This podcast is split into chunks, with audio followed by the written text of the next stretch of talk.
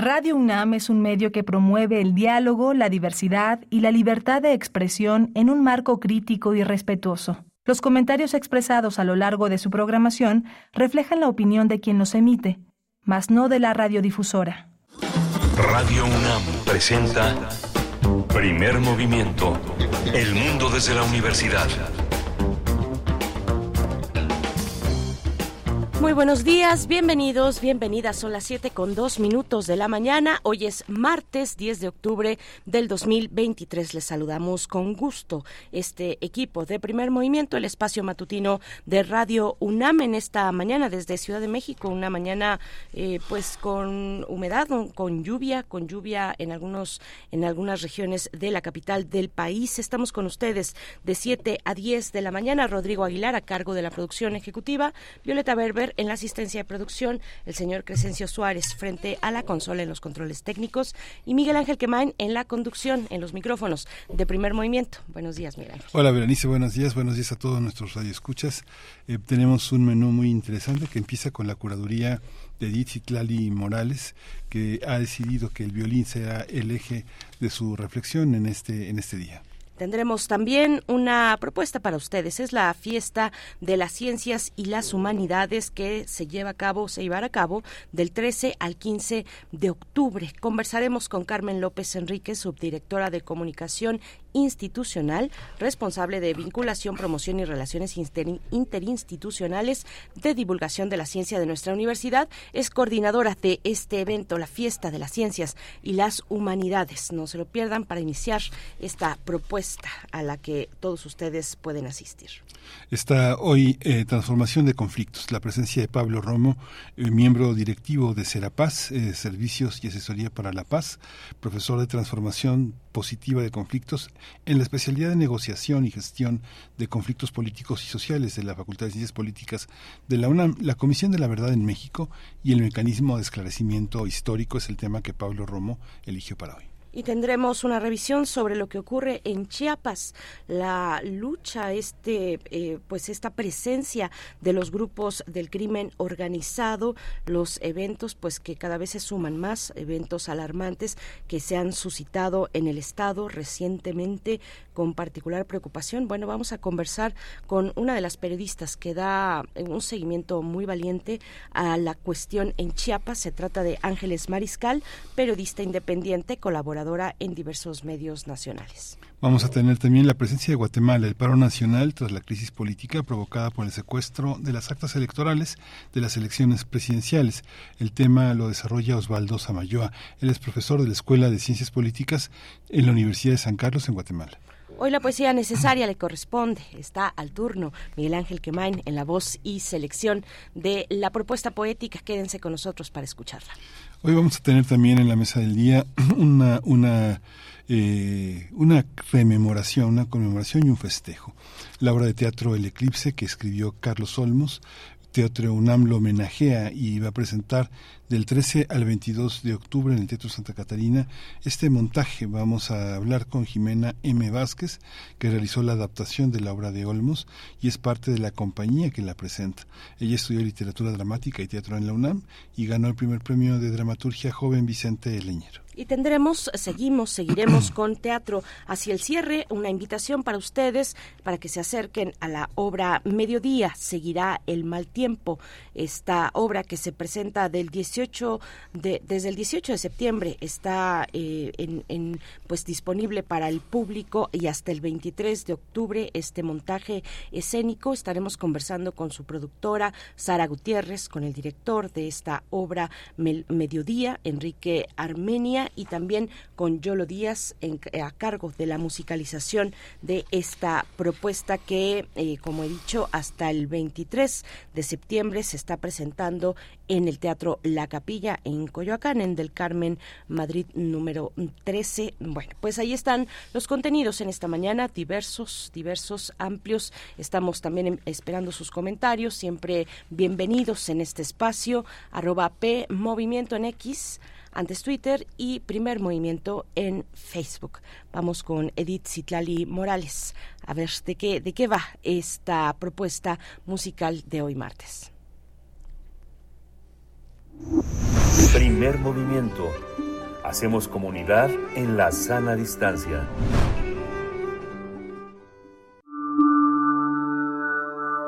Curadores musicales de primer movimiento. Querida Edith Citlali Morales, con el gusto de saludarte en vivo, en vivo a través de las frecuencias universitarias. Bienvenida como siempre, qué gusto eh, recibirte en este espacio. ¿Cómo estás? Hola, hola, Berenice Miguel Ángel. Muchísimas gracias. Pues sí, aquí estoy. Como cada martes los saludo y también saludo con mucho cariño a todas nuestras amigas y nuestros amigos Radio Escuchas. Muy buenos días, aquí ando ya para contarles qué tendremos hoy en el menú musical de de este programa. Bueno, pues hoy les traigo una lista que he titulado El violín de Félix Sayo. Además de platicarles un poquito de música, quiero compartirles también algo de una de mis lecturas más recientes, y esta es precisamente el libro titulado Dando vueltas por el mundo con un violín, escrito por el maestro Félix Sayo. Félix Sayo fue un violinista español, nacionalizado italiano y fue fundador de una de las orquestas de cámara más importantes del siglo XX, me refiero al Musici. Desafortunadamente, hace un par de semanas, el 24 de septiembre, el maestro Félix Sayo pasó a otra dimensión. Fue una triste noticia para todo el gremio a nivel nacional internacional, y en lo personal coincidió que días antes de su deceso yo había comprado su libro por internet, me llevo dos días después, así que con esta lectura y escuchando pues algunas de sus grabaciones es que decidí hoy compartir con todas y todos ustedes algo de sus interpretaciones. Vamos a iniciar esta mañana con un fragmento de una de las grabaciones que, yo creo que él se sentía más complacido de haberla hecho. En 1973 la compañía Philips lo invitó a realizar la grabación de diversas colecciones de conciertos para violín, pero la más importante o delicada, dicho desde un punto de vista violinístico, era el proyecto de las seis sonatas y partitas para violín solo de Johann Sebastian Bach. Hoy escucharemos un fragmento de la chacona de la partita número 2. Todo este trabajo de Bach, más allá de, ser una serie de danzas del barroco que forman parte fundamental del estudio técnico de cualquier violinista, creo que la chacona es de esas partituras que podemos meterla en la cajita de las, de las cosas perfectas. Yo me atrevo a decir esto. Es una gran obra. Eh, digo que el maestro Ayo se sentía muy complacido porque menciona en su libro que en una entrevista después de que salió la grabación, él comentó que después de haber realizado la grabación de las partitas y sonatas de Bach, puedo morir tranquilo. Estos discos bastan para justificar todo lo que he trabajado. Eh, esta, esta compilación de las, de las partitas y sonatas tuvo, por supuesto, críticas increíbles en, en la prensa, ya me contarán ustedes qué opinan. Un poco más tarde vamos a escuchar un concierto de Vivaldi en Mi mayor titulado El Amoroso. Una de las grabaciones más emblemáticas que Félix Sayo hizo con Muschi pues fueron las estaciones de Vivaldi. En otros momentos hemos hablado de esta colección de conciertos. Bueno, uno de estos discos eh, lo completaron precisamente con este concierto, con El Amoroso la calidez y el vibrato de su mano izquierda, la dulzura del pasar de su arco con la mano derecha, creo que son dos de las características sonoras muy muy claras en la en la ejecución de Félix Sayo. Después tendremos un fragmento del concierto en Fa mayor de Giuseppe Cartini. Cartini es de estos compositores que su formación comienza en un periodo, pero ya cuando llega a la vida adulta resulta que empieza a haber cambios. Entonces, él nace en el barroco, pero algunas en algunas de sus obras ya comienza a sentirse algo del clasicismo. Es una de las figuras sobresalientes de la Escuela Italiana del Violín. Compuso cerca de 125 conciertos para este instrumento. Hoy escucharemos el fragmento de una en mayor, lógicamente en, en manos de Félix Sayo y el conjunto y Musici. Y aquí los invito a observar la claridad, la, la, la, la dicción, por decirlo de alguna manera, con la que Félix Sayo ejecuta los adornos tan característicos del periodo barroco. Después tendremos uno de los de los primeros discos que grabaron con Musici en los años 50 con un concierto de Giovanni Battista Pergolesi, este es en si bemol mayor, su primer movimiento. Y para cerrar esta selección de conciertos barrocos en el violín de Félix Sayo, de la colección del Opus 9, el concierto número 7 para violín y orquesta de cuerdas de Tomás Albinoni. Esta grabación muy interesante también porque la colección del Opus 9 de ese compositor pues está configurada por conciertos de oboe y otros para violín. Bueno, pues como pueden observar, en lo que corresponde a la parte de, los conciertos para violín y orquesta, traje obras que no son tan conocidas como las estaciones de Vivaldi, por ejemplo, pero que son también de una gran belleza. Espero que lo disfruten mucho. Y bueno, pues les decía ya esta vez, además de invitarlos a que si tienen oportunidad, revisiten o busquen los conciertos completos, son obras muy amigables para acompañarlos en cualquier momento del día o para introducir a las y los pequeños en el lenguaje de la música académica. Es música que funciona perfecto para ello. Bueno, pero además de hacer esta invitación, si tienen oportunidad y ganas, por supuesto, si se lo encuentran por ahí, les recuerdo esta lectura Dando vueltas por el mundo con un violín de Félix Ayo. El maestro Ayo no era escritor, eso es evidente para el lector, una relatoría muy ágil de sus viajes, de sus conciertos, anécdotas, algunas muy, muy simpáticas. Nos cuenta de su vida personal, familiar, hace referencia también a su trabajo como profesor en el conservatorio. En fin, yo les digo una, una lectura muy ligera y estoy segura que este libro nació del mismo lugar de donde nacía su música, del corazón. Muchísimas gracias, Berenice Miguel Ángel. Siempre es un placer compartir este espacio con ustedes, llenarlo de música Espero que esta selección les agrade. Me despido enviándoles un abrazo musical enorme y los dejo con la chacona para violín solo de Johann Sebastian Bach. Hasta la próxima. Hasta la próxima, Citlali. Gracias, Edith Citlali. Nos quedamos con esta selección, esta hermosa selección e importante también homenaje al maestro Félix H. Vamos entonces con la música.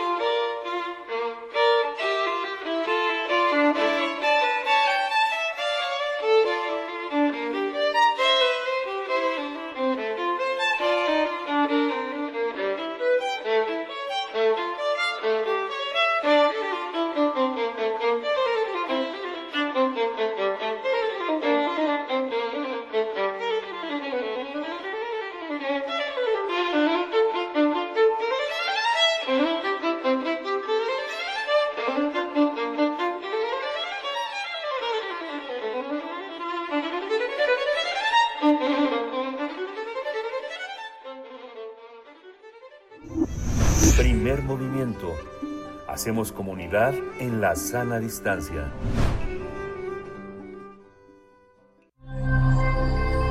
Ciencia y comunidad. En la fiesta de las ciencias y las humanidades 2023, la Tierra será la principal protagonista del evento. El objetivo de este encuentro es crear conciencia de la frágil relación que existe entre la salud del ser humano, la de la flora, la fauna y los ecosistemas en su conjunto. Por tanto, abordar esta cuestión permite analizar desde un ámbito interdisciplinario, ya que se congregan las ciencias, las humanidades, las empresas y la sociedad en general para intervenir con acciones que permitan un planeta sano. La fiesta de las ciencias y las humanidades por un planeta sano se va a llevar a cabo del 13 al 15 de octubre en la sede de Universo, Museo de las Ciencias, donde se hablará de la salud de la Tierra sin considerar el bienestar del ambiente, de los animales y del ser humano. Además, se, llevará, se llevarán a cabo pláticas, conversatorios, transmisiones de videos sobre la contaminación, los daños a la salud, los recursos naturales o la participación de los pueblos indígenas para preservar el territorio. La fiesta de las ciencias y las humanidades se va a realizar en otras sedes como Juriquilla, Morelia, los campos de Morelos, la Facultad de Estudios Superiores Cotitlán, Iztacala, la Universidad Autónoma de Chiapas, eh, entre otras. Bueno, pues para consultar los detalles de las actividades y también de las sedes, se puede acceder a la página www.dgdc.unam.mx diagonal la fiesta. Vamos a conversar sobre esta edición de la Fiesta de las Ciencias y Humanidades con Carmen López Enríquez, ella es la subdirectora de comunicación institucional y también coordina, coordina esta, esta feria, esta fiesta de las ciencias y las humanidades. Bienvenida Carmen López. Hola, muy buen día Miguel Ángel, buen día Berenice. Muchas gracias por el espacio y muchas gracias por esta introducción tan linda de la fiesta. Gracias, al contrario, gracias por estar esta mañana, Carmen López Enríquez. Bueno, pues iniciamos esta charla. Eh, cuéntenos, por favor, cómo, cómo está pensada esta edición de la Fiesta de las Ciencias y las Humanidades. Ya sabemos, la Tierra al centro, eh, el, el eje rector de los conversatorios, de las actividades. ¿Cómo está pensada una edición como esta? Sí, fíjate, Berenice, que, que realmente es la primer fiesta que ya hacemos de una forma híbrida completamente. Mm. Eh, vamos a tener por eh, después de así que desde el 2019 que no no teníamos esta gran carpa que le llamamos la ciencia de cerquita y donde van a estar pues todos los centros, institutos y programas universitarios de la UNAM y de otras instituciones van a sacar así que salir de sus laboratorios y compartir todo su quehacer científico y humanístico con los jóvenes, eh, principalmente que es nuestro público meta, los jóvenes eh, de bachillerato y de universidad. Sin embargo, bueno, eh, sí, cada año ponemos un eje, ¿no? Un eje rector, un, un tema integral que, que coadyuve y que sobre todo pongamos como un granito de arena para que algo se pueda lograr en de acuerdo a todas las problemáticas que hay en nuestro en nuestro mundo. Y en este sentido, como ustedes lo han lo han dicho muy claramente, bueno, pues el, el planeta es el gran protagonista, ¿no? Se llama nuestro tema integral por un planeta sano y bueno, realmente eh, esto surge a partir de todo lo que hemos vivido pues en la pandemia y cómo hemos eh, detectado que finalmente los ecosistemas, la flora y la fauna y nosotros mismos desde el punto de vista físico y, emocional, a veces no, no hacemos como este, este ciclo, ¿no? Sino nos, nos vemos como de forma eh, aislada y lo que queremos es pues que sí sea un enfoque unificador, integrado y por ello pues eh, vamos a tener 20 charlas dentro de este enfoque que van a ser transmitidas por nuestras redes sociales institucionales, por Universum, eh, por divulgación de la ciencia, por cómo ves y por Ciencia UNAM. Y bueno, vamos a tener a grandes ponentes como eh, Julia Carabias, como Julieta Fierro, de, que desde sus ópticas evidentemente van a abordar este tema. Y bueno, si es una fiesta diferente después de una de un de fiestas virtuales completamente. Y bueno, regresamos a lo presencial, a lo híbrido y, pues muy contentos porque finalmente vamos a tener a los jóvenes nuevamente eh, intercambiando sus inquietudes con las investigadores e, e, investigadores de nuestra máxima casa de estudios. ¿Qué, ¿Qué repercusiones tiene la discusión de un nivel tan alto en los medios de comunicación? ¿Les importa además de los canales institucionales?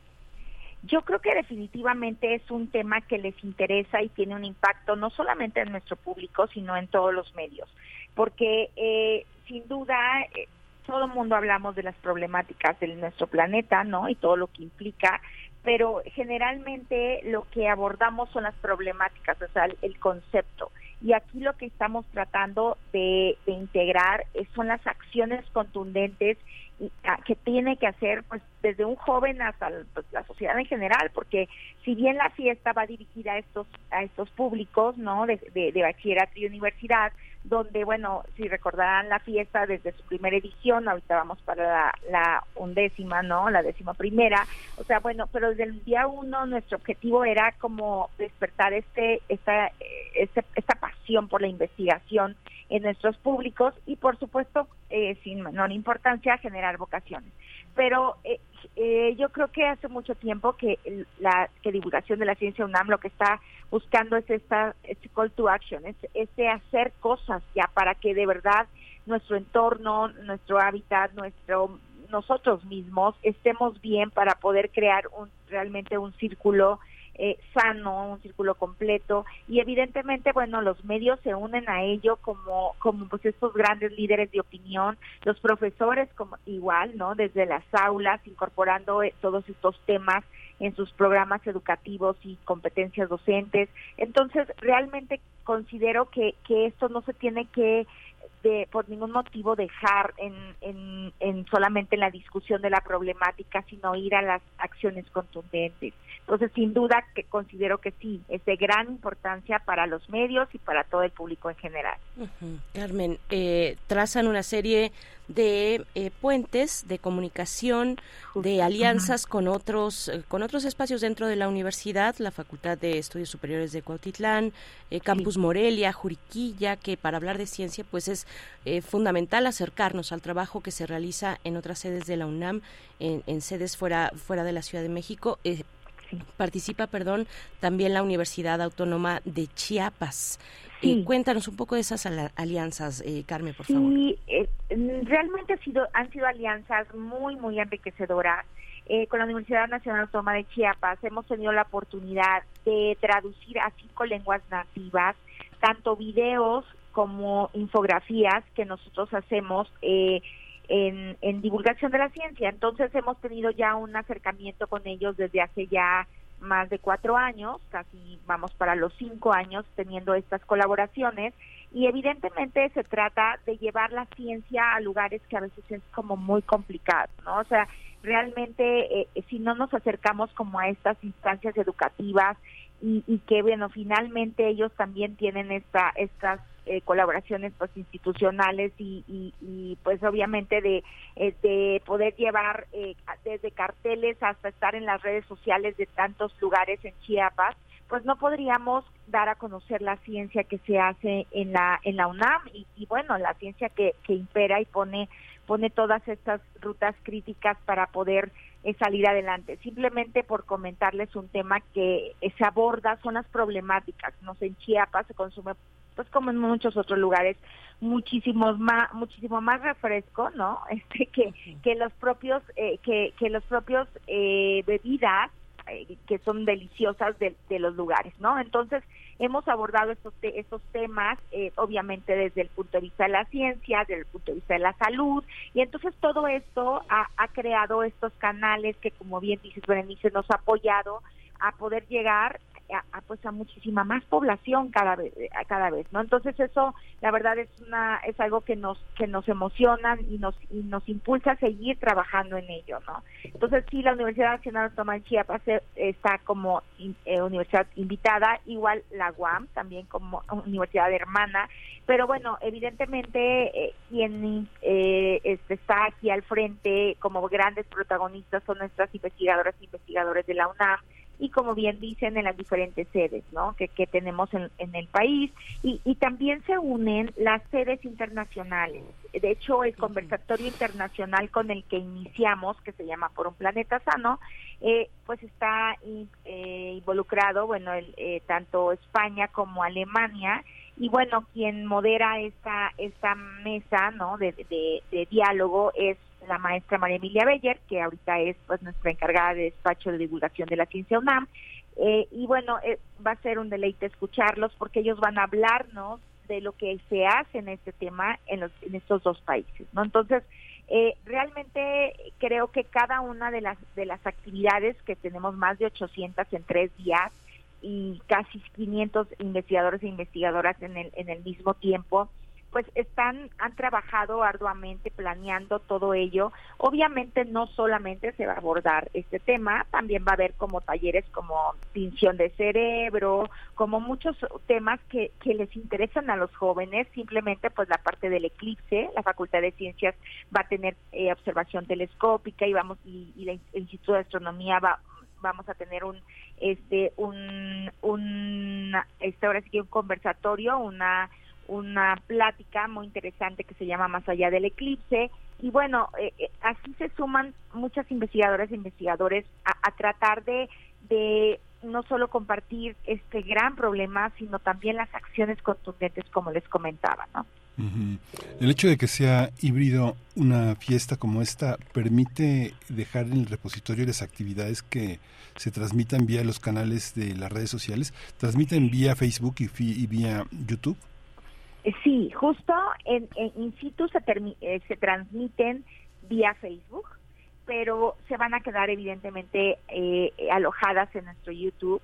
Y bueno, es, es impresionante, pero por ejemplo de la fiesta, de las fiestas virtuales que, que hemos tenido en años anteriores, pues se siguen se siguen este siguen siendo como estos estos materiales que apoyan a los a los profesores no y que y que bueno la gente la gente va a ellos como porque finalmente no tienen no son atemporales no o sea son problemáticas que finalmente siguen no eh, el año pasado fue el deporte y la ciencia y finalmente hoy eh, eh, hoy yo creo que estamos abordando un tema que pues conjuga muchísimos no conjuga muchísimos temas que nos competen, que nos deben de, preocupar y ocupar y que realmente este simplemente cosas que a veces no nos no pensamos como lo que va a abordar Julieta Fierro el domingo eh, acerca de basura espacial no a veces pues no pensamos en ello, ¿no? Está como muy distante y, pensamos en la basura inmediata y, o,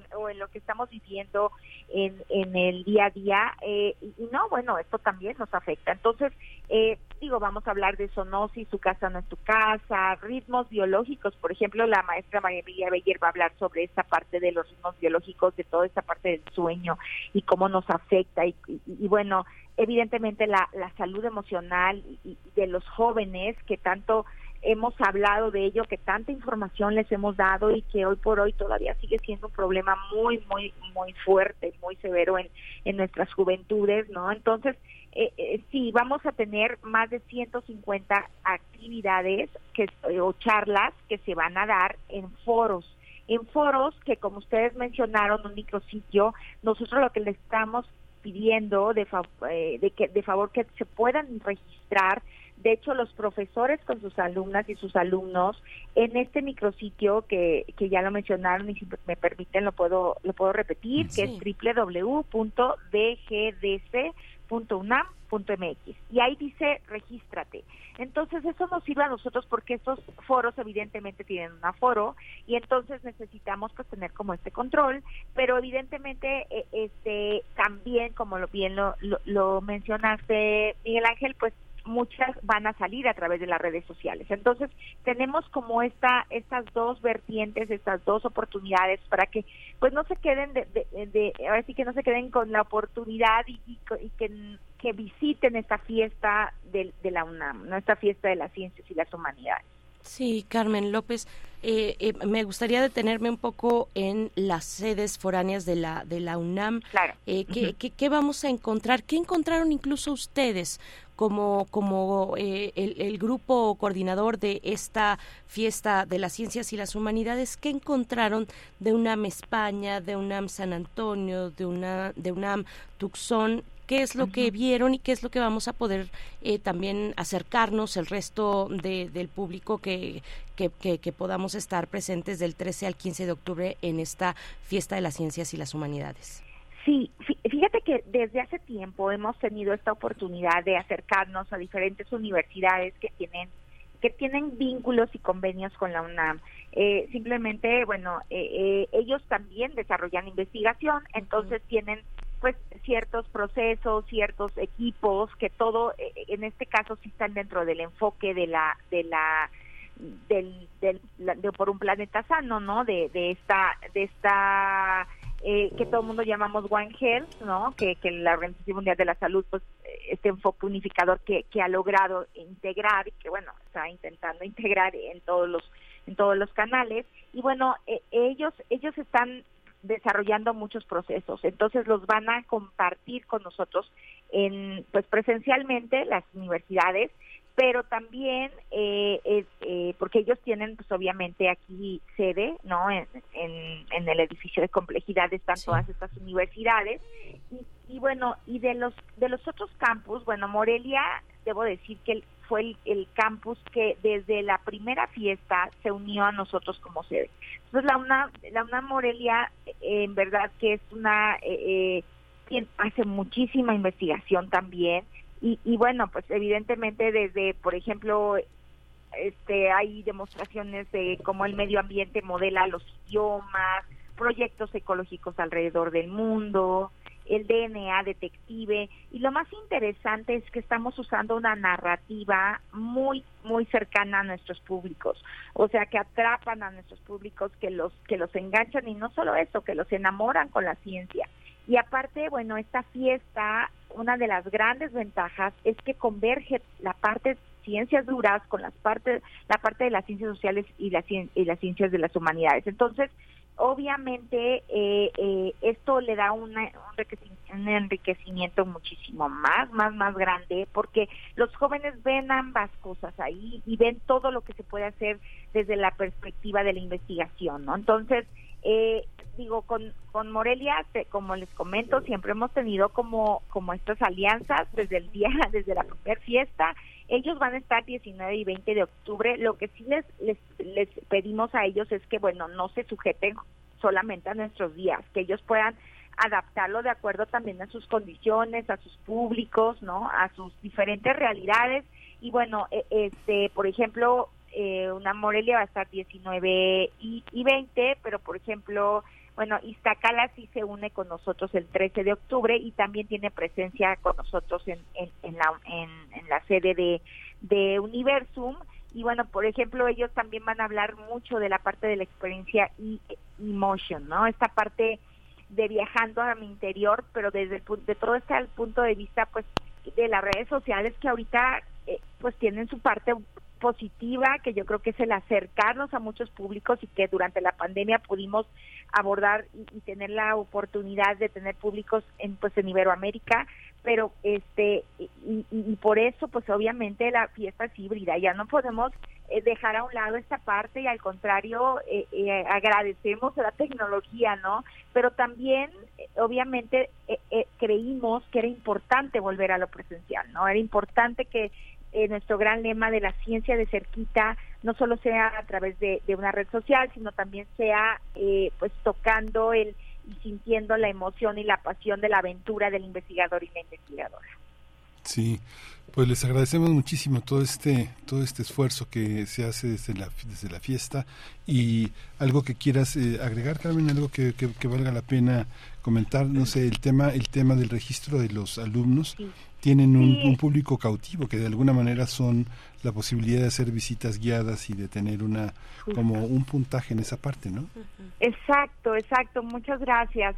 Sí, mira, pues ahora sí que invitar como te como les comentaba a las profesoras y profesores de, de, nuestra UNAM y de toda la sociedad en general a que a que se registren con sus alumnos y, y les vamos a otorgar una constancia grupal de la UNAM.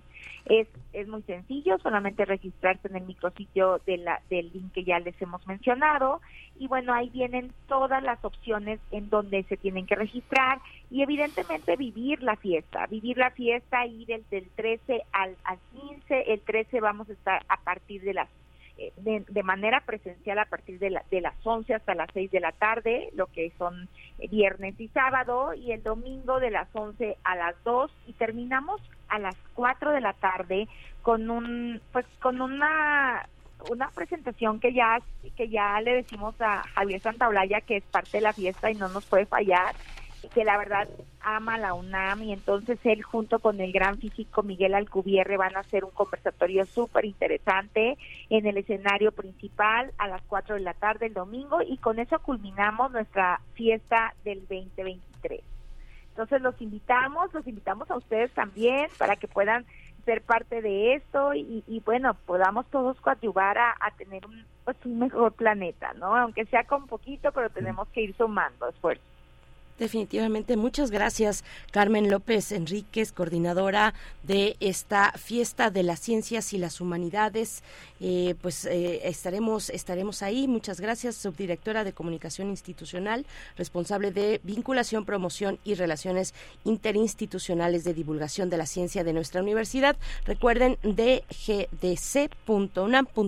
diagonal la fiesta. Ahí van a encontrar eh, pues los detalles, los detalles de esta fiesta que tendrá lugar del el 13 al 15 de este mes, es decir, ya en unos pocos días. Muchísimas en gracias, pocos Carmen. días, Berenice. Muchísimas gracias, Bere. Muchísimas gracias, Miguel Ángel, por, por el espacio. Y bueno, finalmente somos de casa y muchas gracias por este espacio. De verdad, se lo agradecemos muchísimo.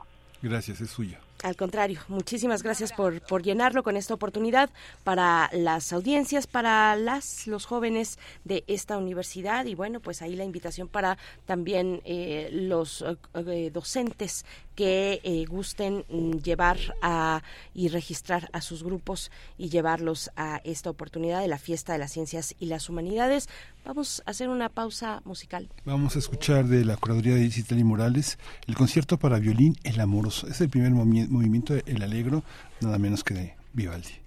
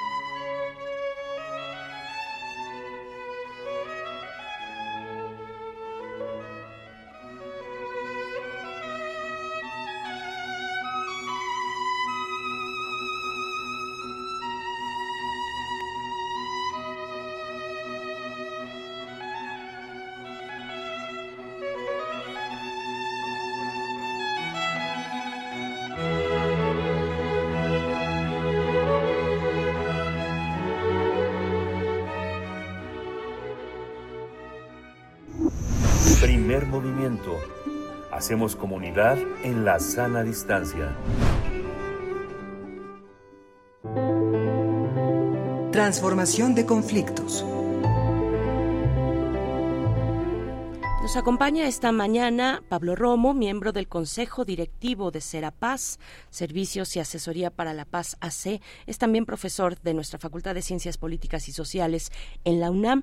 El tema de hoy, la Comisión de la Verdad en México y el mecanismo de esclarecimiento histórico. Pablo Romo, muy buenos días. Bienvenido, bienvenido a este espacio que es tuyo. ¿Cómo estás? ¿Qué tal? Muy buenos días a ti, a todo el auditorio, a Miguel Ángel. Hola Pablo, buenos Un abrazo. Igualmente, El día de Pablo, hoy- gracias. Sí, adelante. Efectivamente, el día de hoy evidentemente se tocaría el tema de la guerra en Medio Oriente, en donde jamás hace un ataque sorpresa a Israel. Pero creo que está más que abordado por muchos comentaristas y creo que eh, puede perder eh, temas eh, nacionales importantes que han, no han logrado las primeras páginas de nuestros periódicos y de nuestras eh, reflexiones, pero que considero que eso es fundamental para eh, lo que viene en el país. Me refiero a la memoria, a recordar y a tener eh, atención y cuidado de nuestra memoria. Particularmente me refiero a lo que está revelando y develando el mecanismo de esclarecimiento histórico en los últimos meses. Desde agosto a la fecha ha habido una serie de comunicados importantes sobre las evidencias que ha encontrado en la transferencia de documentación que se hizo desde eh, el Centro Nacional de Inteligencia o de Investigación hacia el, eh, el Archivo General de la Nación, en donde se extraviaron muchos documentos, muchos expedientes más bien. Creo que es importante que el auditorio eh, reconozca que para construir la verdad, para construir la paz es necesario conocer eh, lo que sucedió. Conocer lo que sucedió es importante eh, guarecer los espacios donde se guarda la memoria, específicamente los archivos. Y hay leyes en, eh, a nivel nacional en donde se protegen los archivos, se pide el cuidado y la atención y después la desclasificación. En todos los países civilizados se tiene este tipo de normatividad para proteger archivos. Eh, lo vemos nosotros en, eh, Estados Unidos, en donde eh, se van desclasificando después de un cierto tiempo archivos confidenciales que comprometen ciertamente a actores importantes de la política, a instituciones como la misma CIA, el FBI, etcétera, en acciones encubiertas que son ilegales, por ejemplo. Eh, para los curiosos y para los que quieran eh, conocer más sobre el tema de los archivos en Estados Unidos, hay un, hay un espacio muy interesante que seguramente van a pasar horas leyendo información interesante e importante eh, del pasado que nos puede ayudar a interpretar de una mejor manera nuestro presente es el eh, de National Security Archives que es, es, eh, está en la Universidad de, de George eh, Washington en, eh, en Washington. Esta universidad tiene un portal muy interesante, muy accesible, muy fácil de, de, consultar, con temas eh, relevantes eh, sobre acontecimientos del pasado que se van desclasificando y que van poniendo eh, eh, luz sobre situaciones delicadas que a veces estaban encubiertas, estaban ocultas y que a través de los archivos que se van abriendo es posible conocer. Les recomiendo ampliamente este, este portal que puede ser realmente un lugar de una fuente importante de información. Pero ahora eh, quiero enfocarme en el mecanismo de para la verdad, en el mecanismo para la verdad y el esclarecimiento histórico. Tiene un una página muy interesante que pueden consultar también el auditorio y todos aquellos interesados que buscan conocer y adentrarse en la verdad de nuestro país. Eh, eh, son las iniciales del mecanismo de esclarecimiento histórico, meh.org.mx, y ahí encontrarán este información que van que va arrojando este mecanismo oscurecido un poco por la por la burocracia, por la falta de recursos y pues sobre todo por la falta de interés que se le ha puesto a conocer la, la historia de este país y lo que está de alguna manera develando este conjunto de investigadoras e investigadores que em, trabajan eh, por eh, eh, conocer y presentar al, pueblo de México qué sucedió en un periodo muy discutido, muy importante y muy reciente, digamos, del 65 al 90. Un periodo en donde eh, hay una historia y, una cantera para conocer mucho más sobre eh, nuestra historia, la historia del país. Em, creo que em, es importante que el auditorio y todos reflexionemos que para construir esta paz que queremos en México es indispensable conocer la historia. Y em, evidentemente cuando conocemos la historia, conocemos la impunidad que hay detrás, se explica entonces la violencia actual. Creo que es un círculo que nos puede ayudar para poder comprendernos mejor y comprender qué sucede hoy, por qué tanta violencia y quiénes son estos actores cuando conocemos, por ejemplo, a, personas como eh, como Javier García Paniagua, o como Marcelino García Barragán, o como, en fin, como gente que aparte de Miguel Nazararo, en fin, creo que es indispensable conocer eh, em, quienes ayudaron, quienes fortalecieron un, Estado represor eh, y que hoy curiosamente, este, Berenice Miguel Ángel, estos archivos están desaparecidos. Este, hay gente desaparecida, pero también hay archivos desaparecidos. De archivos de los perpetradores de, crímenes del pasado que no se encuentran, que no llegaron al Archivo General de la Nación y que eh, desaparecieron en la transición de el, eh, del, CISEN a, al archivo general de la Nación. Me parece que esto es grave, me parece que esto es importante para que se comente, para que se discuta. El eh, mecanismo de esclarecimiento histórico hizo un comunicado, hizo un informe muy interesante que está en su página de, de que pueden encontrar y que es abierta, en donde habla sobre la segunda ampliación de evidencia sobre la transferencia de documentación del CNI al AGN.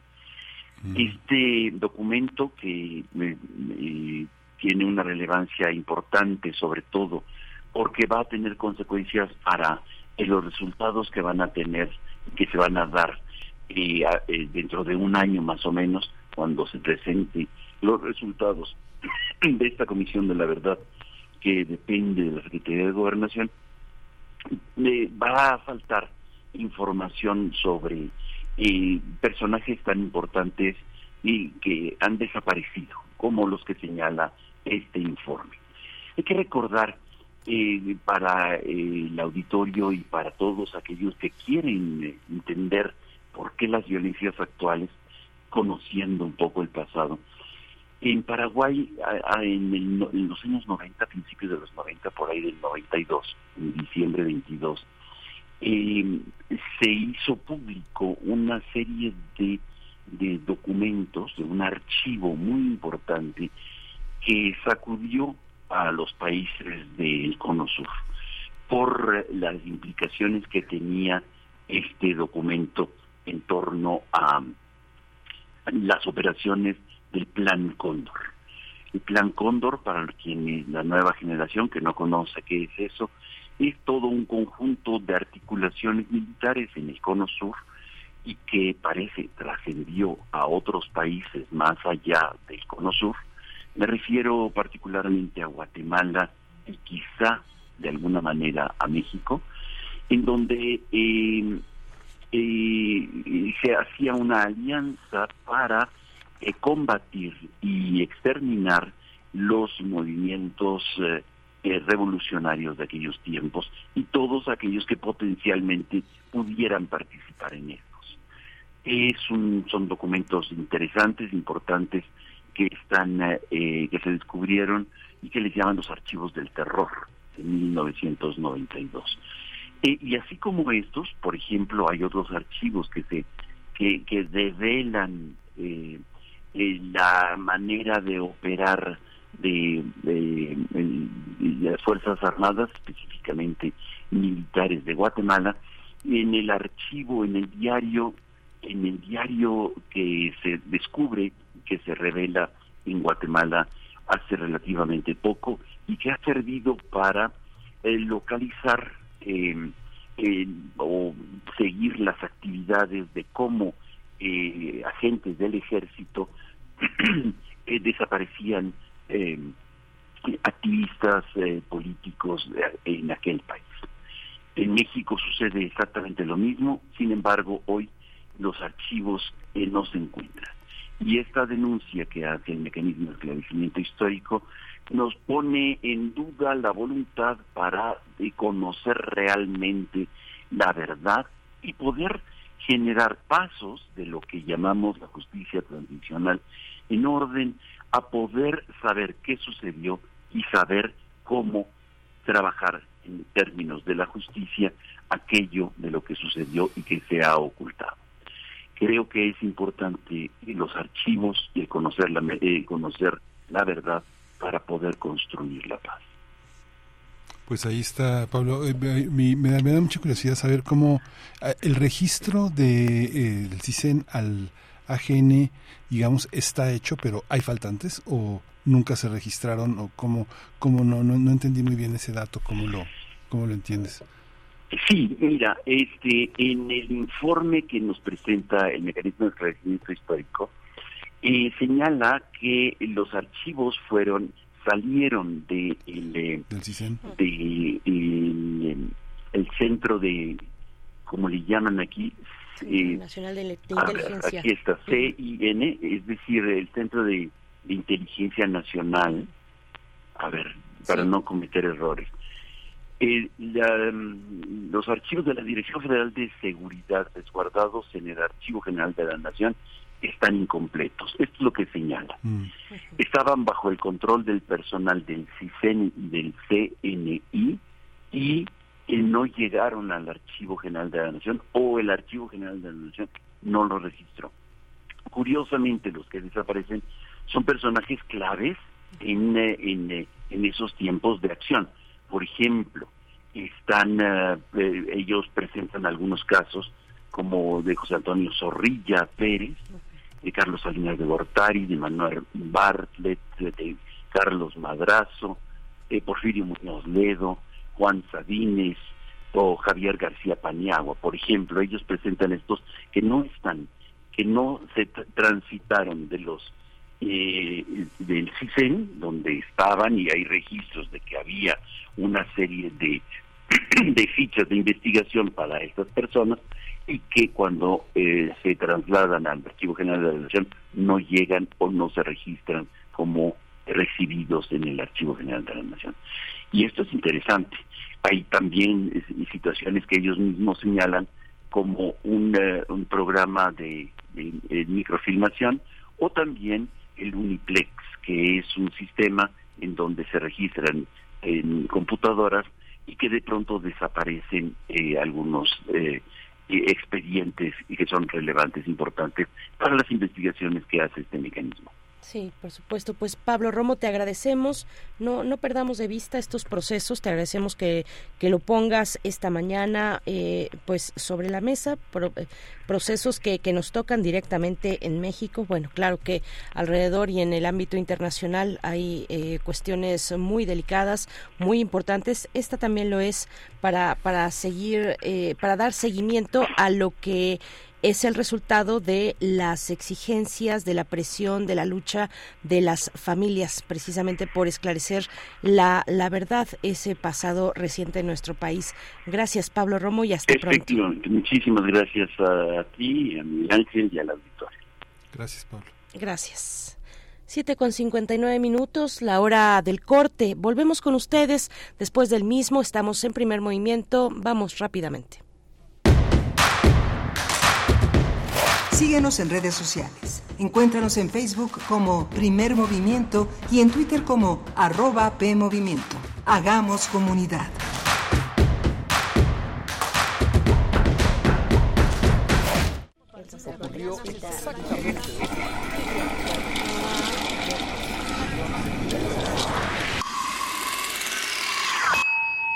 XEUM.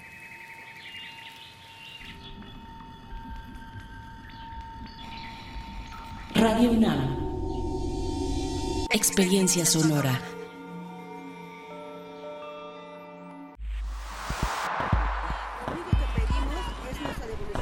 Un mundo raro.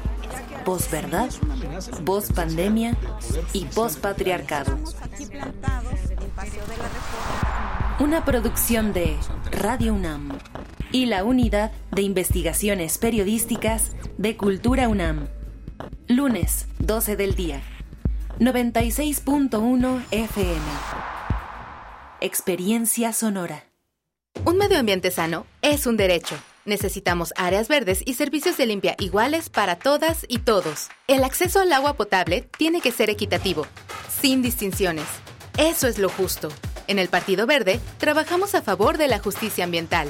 Por eso hemos propuesto y logrado el 90% de las leyes ambientales y de protección a los animales de nuestro país. Y seguiremos trabajando por el derecho a un medio ambiente sano. Porque el futuro de la 4T debe de ser verde. Partido Verde. Las modas vienen y se van. Y hoy, el cristal o metanfetamina está de moda. Pero lo que viene y no se va son sus efectos dañinos. El cristal quita el hambre y el sueño, provocando alucinaciones y psicosis. Es muy agresivo para el cuerpo y la mente. Ahora el narco le añade fentanilo para engancharte desde la primera vez. Y el fentanilo mata. No te arriesgues. Si necesitas ayuda, llama a la línea de la vida, 800-911-2000. Secretaría de Gobernación. Gobierno de México. Alrededor de un tema siempre habrá muchas cosas que decir. Quizá haya tantos puntos de vista como personas en el mundo. Únete a la revista de la universidad donde convergen las ideas. Jueves a las 16 horas, después del corte informativo. Disentir para comprender. Radio UNAM, Experiencia Sonora. 34 Feria Internacional del Libro de Antropología e Historia. Celebra con nosotros la cultura y la lectura. Con nuestros invitados, Cuba, Sonora y la Escuela Nacional de Antropología e Historia. Presentaciones editoriales, conferencias, música. Talleres, Festival de Cine Antropológico. Y el Premio Antonio García Cubas. En el Museo Nacional de Antropología del 5 al 15 de octubre. Programación en feriadelibro.ina.gov.mx. Instituto Nacional de Antropología e Historia. Secretaría de Cultura. Gobierno de México. Queremos escucharte. Llámanos al 55 36 43 39 y al 55 36 89 89. Primer movimiento. Hacemos comunidad. Hola, buenos días. Ya son las 8 de la mañana con dos minutos de este octubre 10. Estamos en la cabina de primer movimiento, Rodrigo Aguilar en la producción ejecutiva, hoy está Crescencio Suárez cuidando la transmisión, los controles de la cabina, Violeta Berber está en la asistencia de producción y mi compañera Berenice Camacho aquí en la conducción. Querida Berenice, buenos días. Hola Miguel Ángel Quemain, un gusto estar con ustedes. Buenos días, bienvenidos, bienvenidas. 8 con tres minutos también nos enlazamos con Radio Nicolaita. Nos permite Radio Nicolaita estar en Morelia en el 104.3, la frecuencia que ocupa en la radio pública, la Radio Nicolaita. Estamos con ustedes allá en Morelia de 8 a 9 de la mañana, desde las 7 en Radio UNAM, en www.radio.unam.mx y hasta las 10 de la mañana. Quédense con nosotros. Estamos iniciando esta hora donde tendremos eh, pues temas importantes, temas importantes. Volteamos al sur, al sur de nuestro país y al centro del continente de la región latinoamericana. Estaremos eh, conversando con Ángeles Mariscal, periodista independiente en Chiapas, eh, precisamente para hablar de Chiapas y de la cuestión de la pugna entre los grupos del crimen organizado, de lo que ha significado para las en la eh, eh, pues sobre todo eh, pues enclavadas hacia la frontera sur de nuestro país en el estado de Chiapas. Vamos a conversar con Ángeles Mariscal que hace un trabajo muy importante necesario fundamental para distintos medios. Chiapas paralelo es uno de ellos. Estaremos con ella conversando Sí, vamos a tener también eh, la, Guatemala, el tema, el tema de Guatemala, que es un tema que el paro nacional tras la crisis política que han provocado el secuestro de las actas electorales de las elecciones presidenciales.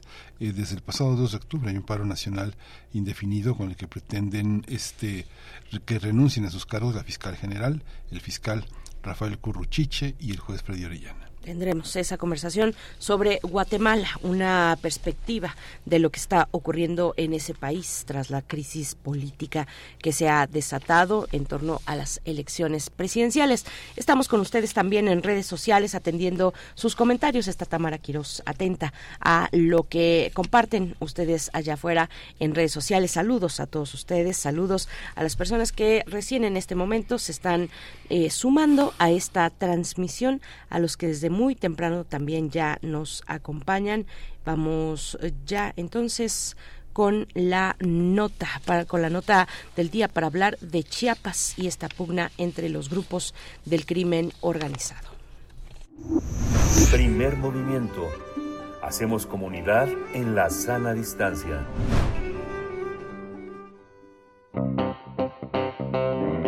Nota nacional.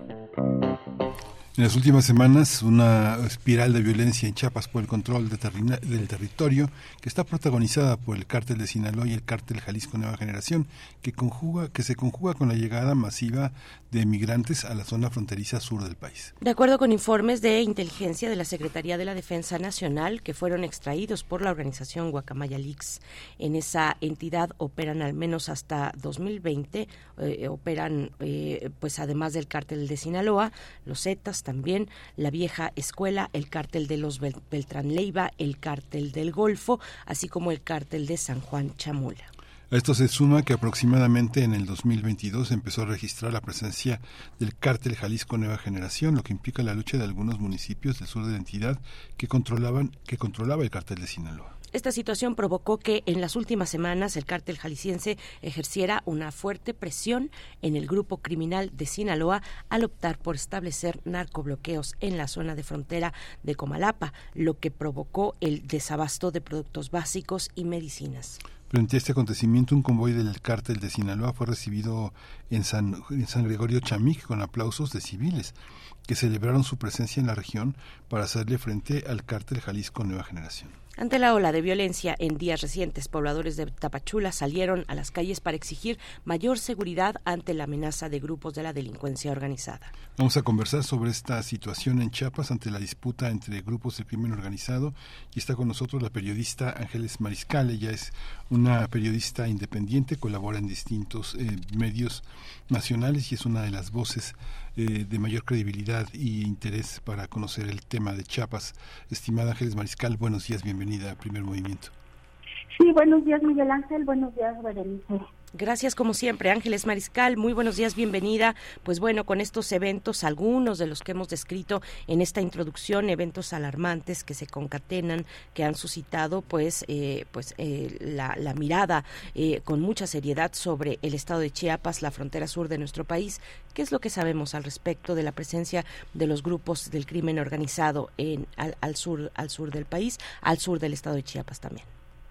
Sí, pues mira, te comento. Um, Chiapas, primero hay que considerar, yo creo que la geografía, Chiapas es un estado fronterizo con Guatemala Y bueno, desde hace muchísimos años esta es una zona de paso de diversa mercancía y paso de migrantes que también pues trafican personas del crimen organizado. Entonces, esta no es una situación nueva, lo que sí es nuevo y que hemos ido documentando en los veces que he tenido oportunidad de platicar en, tu programa, es que la disputa, que se empezó a dar una disputa desde hace pues, ya algunos años entre dos grupos del crimen, ya los mencionaron al inicio de, de bueno, en la introducción, sin embargo, se ha ido incrementando esta disputa a lo largo de los últimos meses, particularmente pues este año, y bueno, se ha habido con mayor recrudecimiento en la zona de la frontera, en la zona de la sierra fronteriza. Esto es eh, pues colindante con Guatemala. En esta región estos grupos han actuado pues ya en las últimas semanas con mucha impunidad y sobre todo aquí hay que recalcar algo. Mencionaban al inicio que en una de las comunidades que se llama Chamit, un grupo de pobladores en un video que difundieron los mismos, eh, pues uno de los cárteles, se veía a la población aplaudiendo. Esto pudiera entenderse como que hay un beneplácito o una anuencia de la población la realidad es que no es así, la realidad es que la forma de actuar de estos grupos ha sido a través del sometimiento, un sometimiento que también pues, ya hace algún tiempo empezó con el secuestro y con el reclutamiento forzado, con la desaparición de personas, con el asesinato de muchos y muchas de ellas, incluso pues familiares de quienes deciden no participar en su movimiento, es decir, no hay una una, una real anuencia de la población. Y bueno, lo que se vio en ese video fue que había una fila de, sobre todo de hombres, había algunas mujeres. Después lo que algunos de ellos me comentaron vía telefónica, porque es pues, poco posible ir a la zona, me dijeron que les obligan a ir, que llegan a las comunidades pues personas armadas del, de uno de los grupos, les dice que tiene que participar en los bloqueos y en este caso les exigieron por cuota, incluso por comunidad, cuántos tenían que estar presentes en esa en ese lugar. Eh, los citaron desde un día desde un día antes, ellos estuvieron desde una noche antes ahí formados, de forma tal que fue básicamente un acto mediático de uno de estos grupos, ¿no? Y, esta población pues está actuando de manera forzada, están siendo obligados, como te mencioné. Ahora, eso es en una parte de la zona, en otra región, también mencionaron ustedes, hubieron bloqueos durante dos semanas, esto provocó desabasto entre la población y esta es justo una zona que controla el otro grupo. Es decir, la geografía que se está componiendo aquí en esta región de Chiapas, pues es como un pequeño tablero de ajedrez, he mencionado en otras ocasiones, donde cada cuadrícula, cada una de las partes, pues lo va tomando uno u otro grupo según van ganando territorio, pero esto ha sido sobre todo, y eso sí lo quiero mencionar, con un altísimo costo para la población, porque como les menciono, pues son forzados a participar, son forzados incluso a participar en marchas a favor de uno u otro grupo. Y bueno, lo que ha pasado de manera reciente, luego que fue pues, básicamente un escándalo que tuvo que hacer reaccionar al, gobierno y pues enviar más militares, es que la población ahorita está uh, presionada, dividida, digamos, y quedaron en, un lado que tiene uno de los grupos, pues de alguna manera esto los, los forza a no recibir en su comunidad, por ejemplo, a quienes están del otro lado o en, o en la otra parte de los grupos. Ya hay, ya hay tensión entre las mismas comunidades, porque si no se manifiestan esa anuencia hacia uno u otro grupo, pues el costo para ellos es muy alto.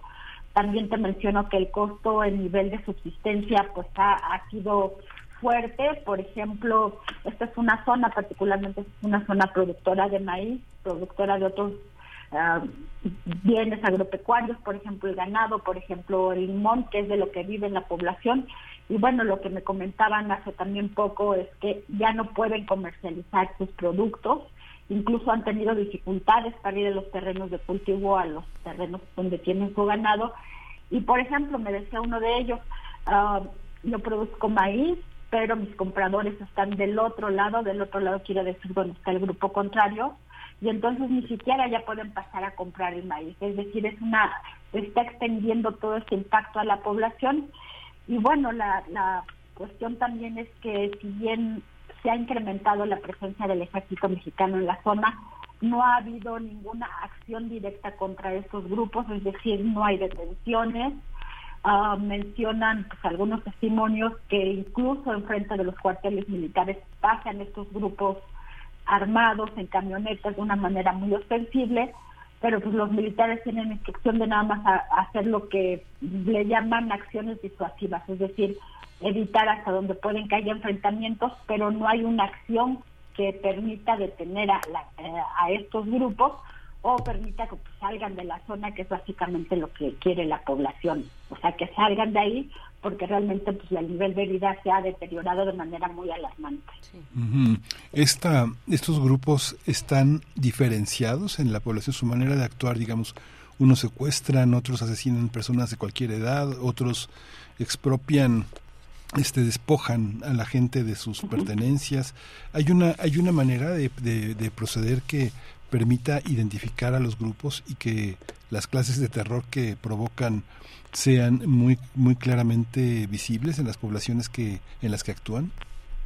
De pronto pudiera ser esta narrativa pues que a veces hasta repite la población de un cártel bueno y un cártel malo pero la realidad es que los dos están actuando con reclutamiento forzado, con secuestro de personas, con desaparición de personas, con asesinato y sobre todo con extorsiones. Entonces no, no se puede decir que están actuando de manera diferenciada, aunque pues sí manejan esta narrativa de decir nosotros no les vamos a extorsionar, nosotros los vamos a cuidar, incluso eso manejan, de decir nosotros vamos a cuidarlos contra las acciones del cartel contrario, pero bueno, los testimonios son compitiendo y sobre todo pues, los están obligando a participar, bloqueando, participando en masas, como vimos, en fin, salir de la zona incluso para la población ha sido muy difícil. Sin embargo, solo uno de los municipios, el más grande, pues, que es frontera con Malapa, ahí han salido, ayer estábamos sacando cifras con algunos de los pobladores, al menos cinco mil personas que de manera pues secreta, digamos, no de manera ostensible, han tenido que abandonar sus casas, sus negocios y su medio de vida para refugiarse en municipios cercanos.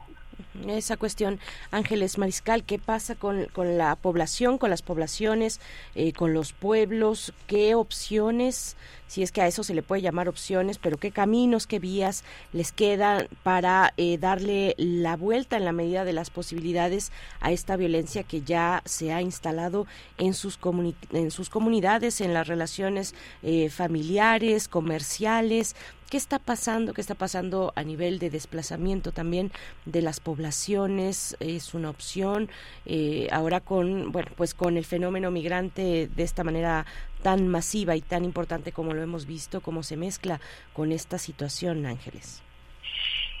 Sí, um, al inicio empezaron a participar de manera muy genuina en lo que le llaman pues, peregrinaciones por la paz, es decir, ellos estuvieron haciendo llamados reiterados al gobierno para que implementara las medidas que permitiera detener la situación cuando todavía pues podía salirse o todavía podía manifestarse. Ahorita ya esto ha sido pues cada vez más difícil. Sin embargo, pues se han podido, no solo en esta zona, sino en algunas otras, organizarse algunas comunidades.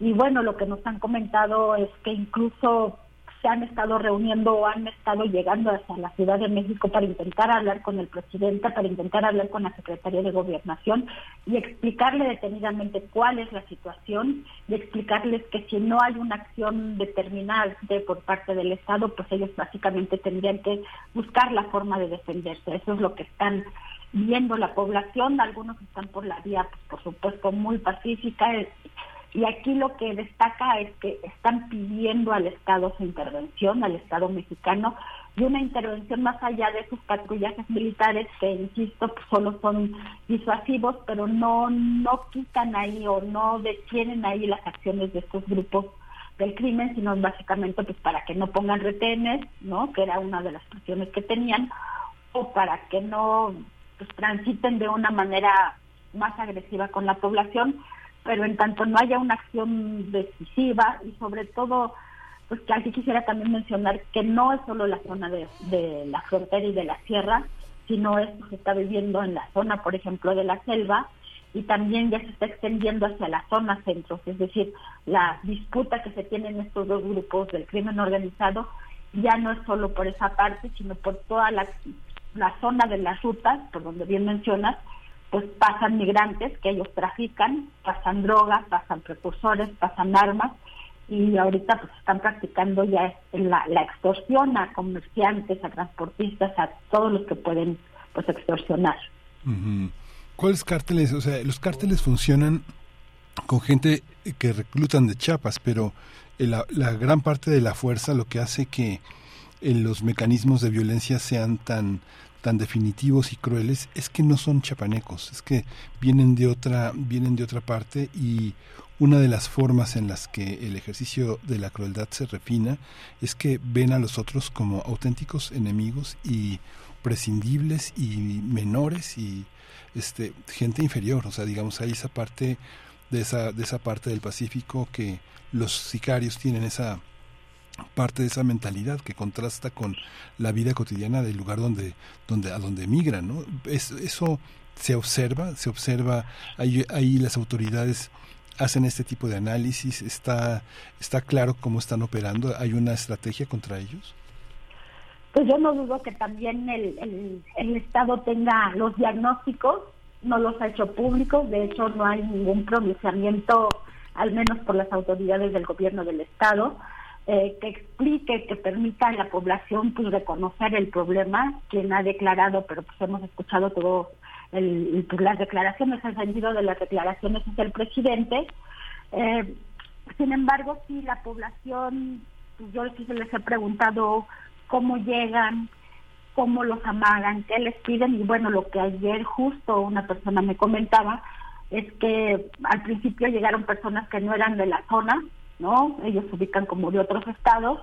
Les empezaron a ofrecer, pues por ejemplo, algunos jóvenes nos decían, les empezaron a, ofrecer motocicletas, algunos jóvenes aceptaron, sin embargo, cuando ya la petición fuera que participaran en los enfrentamientos y las acciones armadas contra los otros grupos, eh, nos decían muchos de los jóvenes simplemente tuvieron que salir de las comunidades, muchísimos jóvenes, eh, y bueno, aquí se ve que intentan persuadirlos con bienes, intentan persuadirlos también diciéndoles que van a gestionar recursos públicos, incluso pues también eso les ofrecen, pero la población pues, vio que no que no es así.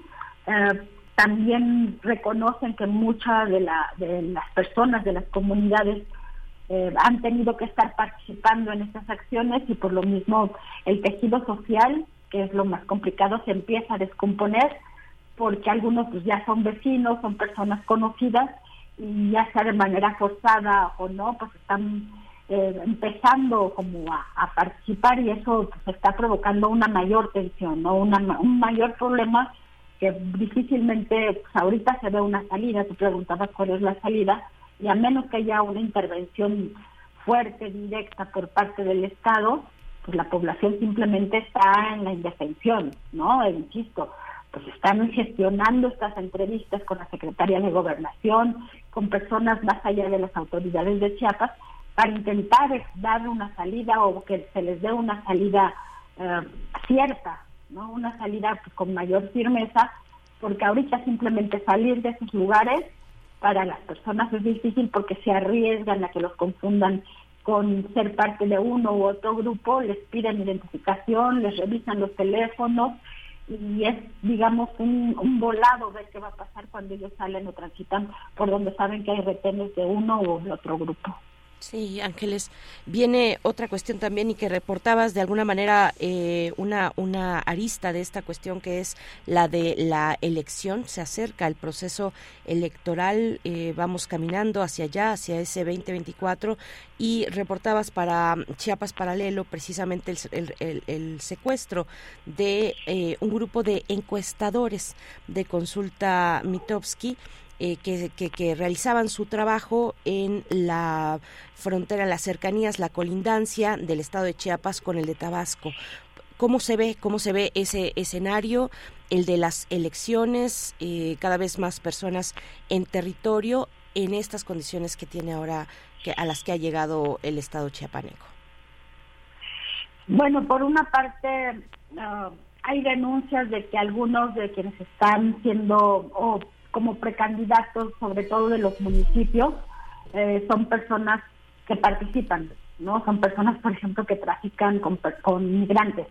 Entonces, hay una preocupación por parte de la población, porque además es muy cercana la, la relación que tienen con las mismas regiones y con los habitantes, de que ah, en este proceso electoral logren infiltrarse o logren penetrar entre las candidaturas quienes integran este, parte o quienes forman parte de estos grupos del crimen. Es una preocupación que hay.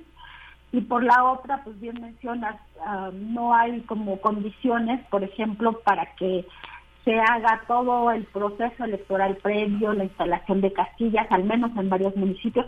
Todavía eso lo vamos a ver cuando empiece pues ya a pues armarse todo este tinglado que tiene que hacerse para poder accesar paquetería, etcétera, etcétera. Pero digamos que hay esta preocupación por una parte de que candidatos estén infiltrados o estén siendo parte de estos grupos o precandidatos hasta ahorita, o simplemente que no haya condiciones de seguridad para el día de la elección. Entonces, sí se prevé que vaya a ser un proceso electoral muy complicado y sobre todo pues, que también existe el riesgo de que la población tenga que verse forzada a votar en un sentido que quizá ellos no deseen, ¿no? Con esta presión que hay y que de alguna manera se vivió en las elecciones de, de 2018 en uno de los municipios ya, ¿no? En, Panteló, donde la población dijo directamente que personas armadas estaban en las casillas y si no había una votación en el sentido que ellos querían, pues su vida corría riesgo. Sí. Sí, qué tremenda situación. Es una es un, es, es, un tema también que el gobierno federal no, no ha terminado de pronunciarse y tampoco eh, la región militar. No hay, no hay una solución en el corto plazo, ¿verdad? Eh, disculpa, no, no, no. hay una solución en el corto plazo, ni las autoridades federales, ni estatales, ni las de seguridad pública, ni las de seguridad nacional se han manifestado para poner un alto a la situación. Pues el presidente ha dicho que será a través de los programas sociales que se persuada a la población de no participar. Ah, yo creo que eso no, no es una medida que está siendo efectiva, porque más allá de una participación voluntaria, aquí lo que se está viendo es una participación obligada, el reclutamiento forzado, y contra eso pues muy poco puede hacer la misma población. Entonces no, no se ve una salida, pues digamos que no sea estratégica, que sea a un nivel mayor, porque aquí a nivel localidades pues sí es muy difícil y la situación pues se va empeorando cada, cada vez más. Sí. Ángeles, ¿cómo, ¿cómo se ve la presencia del ejército? Nos adelantabas un poco, cuéntanos un poco más al respecto, cómo, cómo, es la presencia del, del, ejército, llega a las poblaciones, permanece eh, poco tiempo, se va, se retira y de nuevo vuelven los, los grupos de la delincuencia. ¿Cómo, ¿Cómo es esta dinámica?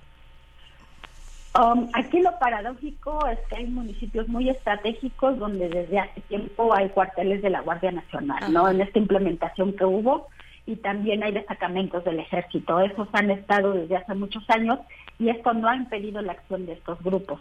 Por otra parte, cuando han habido acciones que impactan mediáticamente, pues eh, de manera inmediata se mandan lo que le llaman más soldados, hay incluso eventos públicos en las regiones militares anunciando las salidas, piden que vayan medios de comunicación solo para ver la salida de los convoys.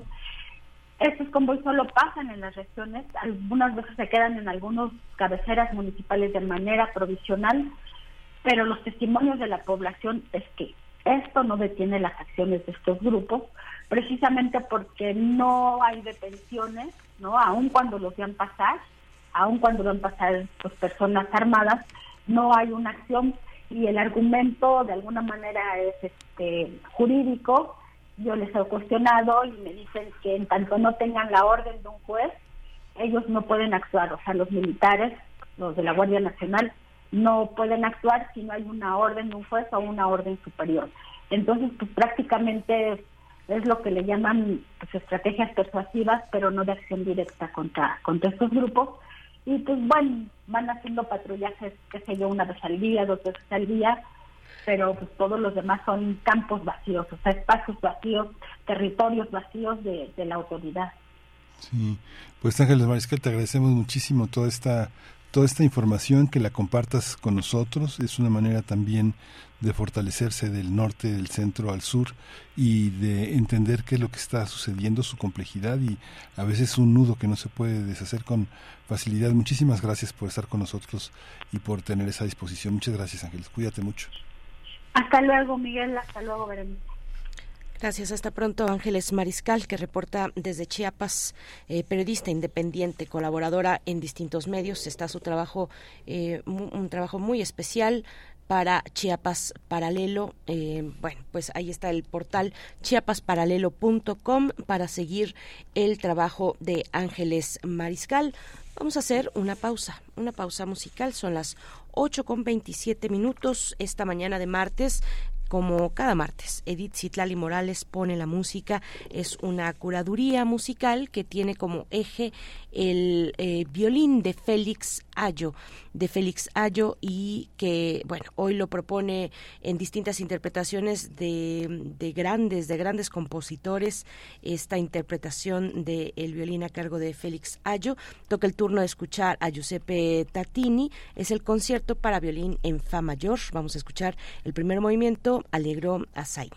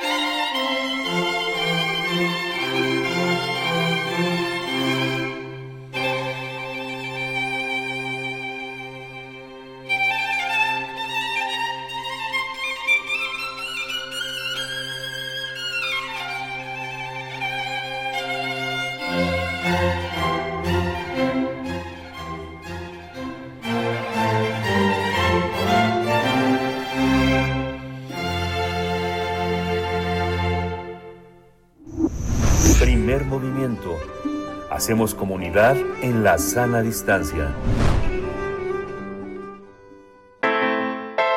Nota Internacional.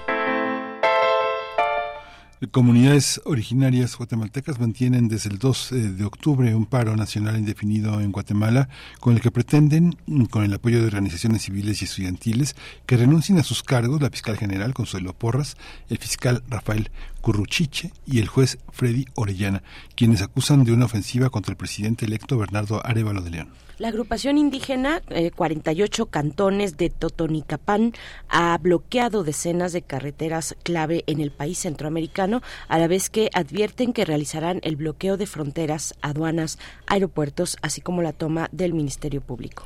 Los pedidos de dimisión han ido en ascenso durante la semana y este viernes se sumó el sector estudiantil y el personal de salud para apoyar a las comunidades con el bloqueo de las principales carreteras. Mientras tanto, continúa la incertidumbre en Guatemala y se mantiene un paro nacional indefinido y el cierre de carreteras en puntos estratégicos, como hemos dicho, de todo el territorio. Esto ocurre luego de que el socialdemócrata Bernardo Arevalo del Movimiento Semilla ganara la presidencia del país el pasado agosto. Eh, eh, tras los resultados, la Fiscalía de Guatemala busca cancelar a ese partido y investigar todo el proceso electoral alegando un supuesto fraude. Muchos especialistas han dicho que se trata de una persecución política que podría considerarse como un intento golpista, un, golpe de Estado técnico. Pues vamos a tener un análisis sobre la situación política en Guatemala ante este paro nacional y las protestas en defensa de los resultados electorales que dieron el triunfo a Bernardo Arevalo. Este día nos acompaña Osvaldo Samayoa, profesor en la Escuela de Ciencias Políticas de la Universidad de San Carlos de Guatemala. Gracias, profesor Samayoa, por estar una vez más, por eh, aceptar esta invitación en un momento tan importante para Guatemala. Bienvenido, buenos días. Buenos días, cuánto gusto saludarlos, eh, también a todos los. Muchas gracias, muchas gracias Osvaldo. ¿Cómo, cómo entender este, esta, esta persecución, este cuestionamiento a Bernardo Arevalo? ¿Son insuficientes las elecciones que se realizaron donde resultó ganador?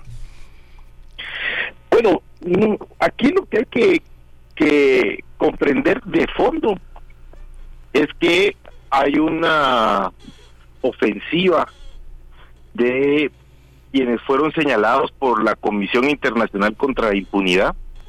Estamos hablando de empresarios, políticos corruptos, partidos políticos creados bajo corrupción, crimen organizado, que las capacidades de investigación de la Comisión Internacional contra la Impunidad dieron cuenta de cómo se enriquecían de, del Estado, del dinero del Estado estas gentes dijeron que nunca más les iba a volver a pasar algo así. Utilizaron el gobierno de Jimmy Morales para expulsar a la CICI y debilitar al Ministerio Público. Y durante el gobierno de Alejandro Yamatei lo que han hecho es cerrar grandes casos como al señor Valdizón, cerrar casos al señor Sinibaldi y a toda la gente que les rodea en estos casos, perseguir jueces. Eh, tenemos más de 35 funcionarios de justicia exiliados, y entonces estamos bajo una operación previamente pensada, tácticamente montada, de sostener el poder para la impunidad en la justicia y sostener sus modelos de corrupción y enriquecimiento ilícito. Lo que no tenían planificado es que la gente, cuando votó iba a votar por alguien que no les pertenece a sus grupos, que es un candidato anticorrupción y promotor de persecución en contra de cualquier persona que esté contra la democracia o contra estos modelos de desarrollo adecuados que necesita el país. Y entonces ahora han montado toda una ofensiva eh, que tiene que ver con decir que hubo un fraude. Bueno, primero trataron de cancelar el partido, luego tratan de generar solicitudes de persecución penal en contra de diputados electos o del propio presidente y vicepresidenta.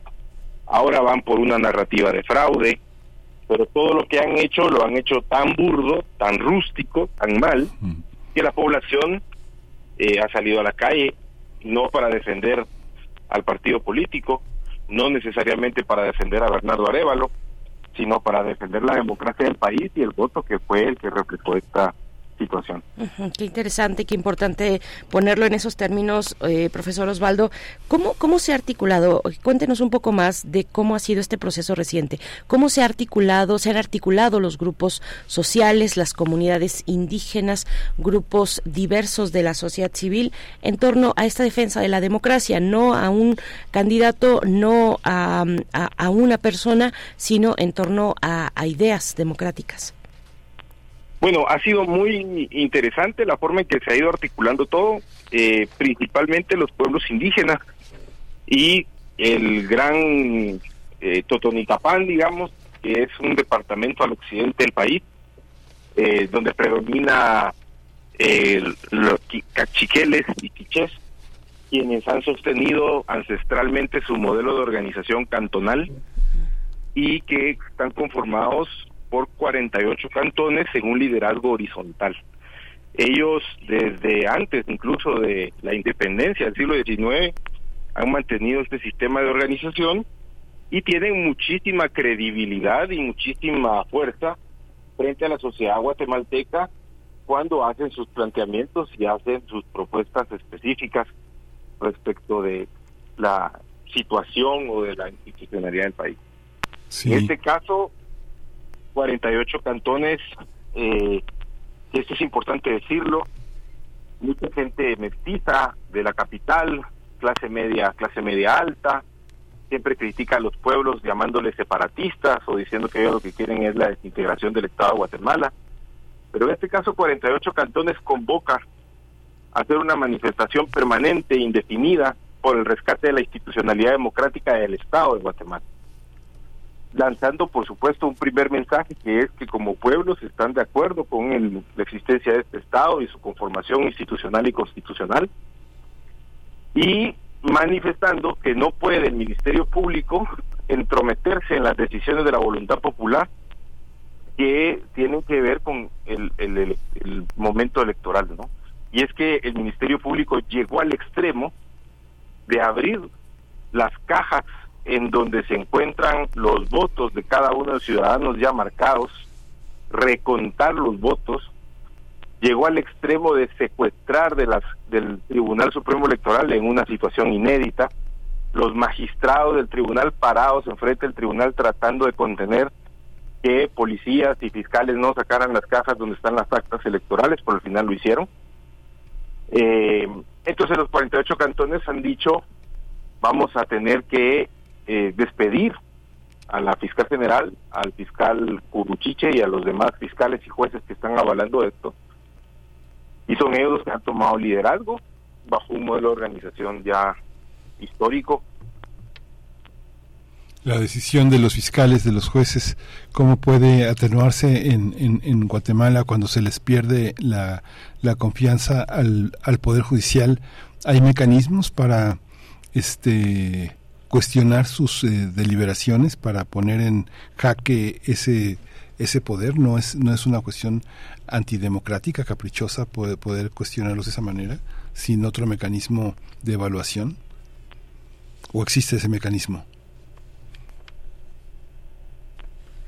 Sí, profesor Osvaldo, no, creo que creo que nos quedamos eh, sin comunicación con el profesor Osvaldo Samayoa. Él es profesor de la Escuela de Ciencias Políticas de la Universidad de San Carlos en Guatemala y nos está dando pues este análisis de la situación en ese en ese país luego de las elecciones que dieron como ganador a Bernardo Arevalo eh, del movimiento Semilla todo lo que ha venido después desde, mm, bueno, pues particularmente, y así lo señala una parte de la población, desde la Fiscalía General, señalan a la fiscal general Consuelo Porras de eh, dirigir, pues dirigir eh, una campaña eh, de investigaciones en contra de un personaje como Bernardo Arevalo, pues con todo lo que ya y los elementos que ya nos ha contado el profesor Osvaldo Samayoa, con esto que fue el proceso, aquel proceso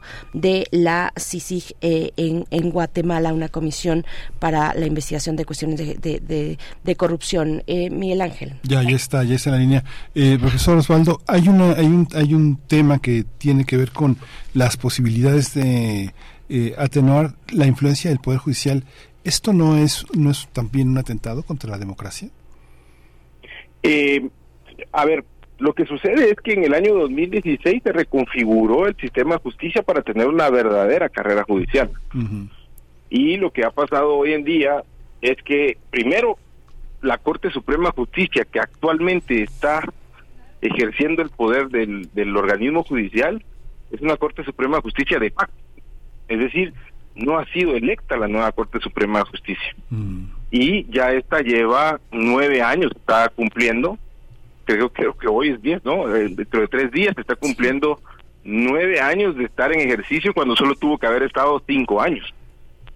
Y esto se ha prestado a una corte muy débil, eh, maniable, manipulable por el poder político, pero además te han emitido dos reformas en el Congreso de la República que han vulnerado la carrera judicial, de tal cuenta que los sistemas de autocontrol internos de jueces y externos están al arbitrio de quienes están ejerciendo la magistratura de Corte Suprema.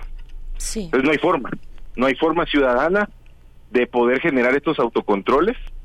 Eh, hay una operación política por mantener la impunidad y a partir de esto, como decía un profesor histórico aquí en Guatemala de los años 70, frente al fracaso de las leyes, porque hay que decir que han seguido todas las rutas legales y todas les han fracasado, y también la población ha esperado que la institucionalidad de respuestas, pues frente al fracaso de las leyes y de la institucionalidad, y frente a la pérdida de confianza y de fe en quienes tienen que aplicarlas, no queda más que las medidas de hecho.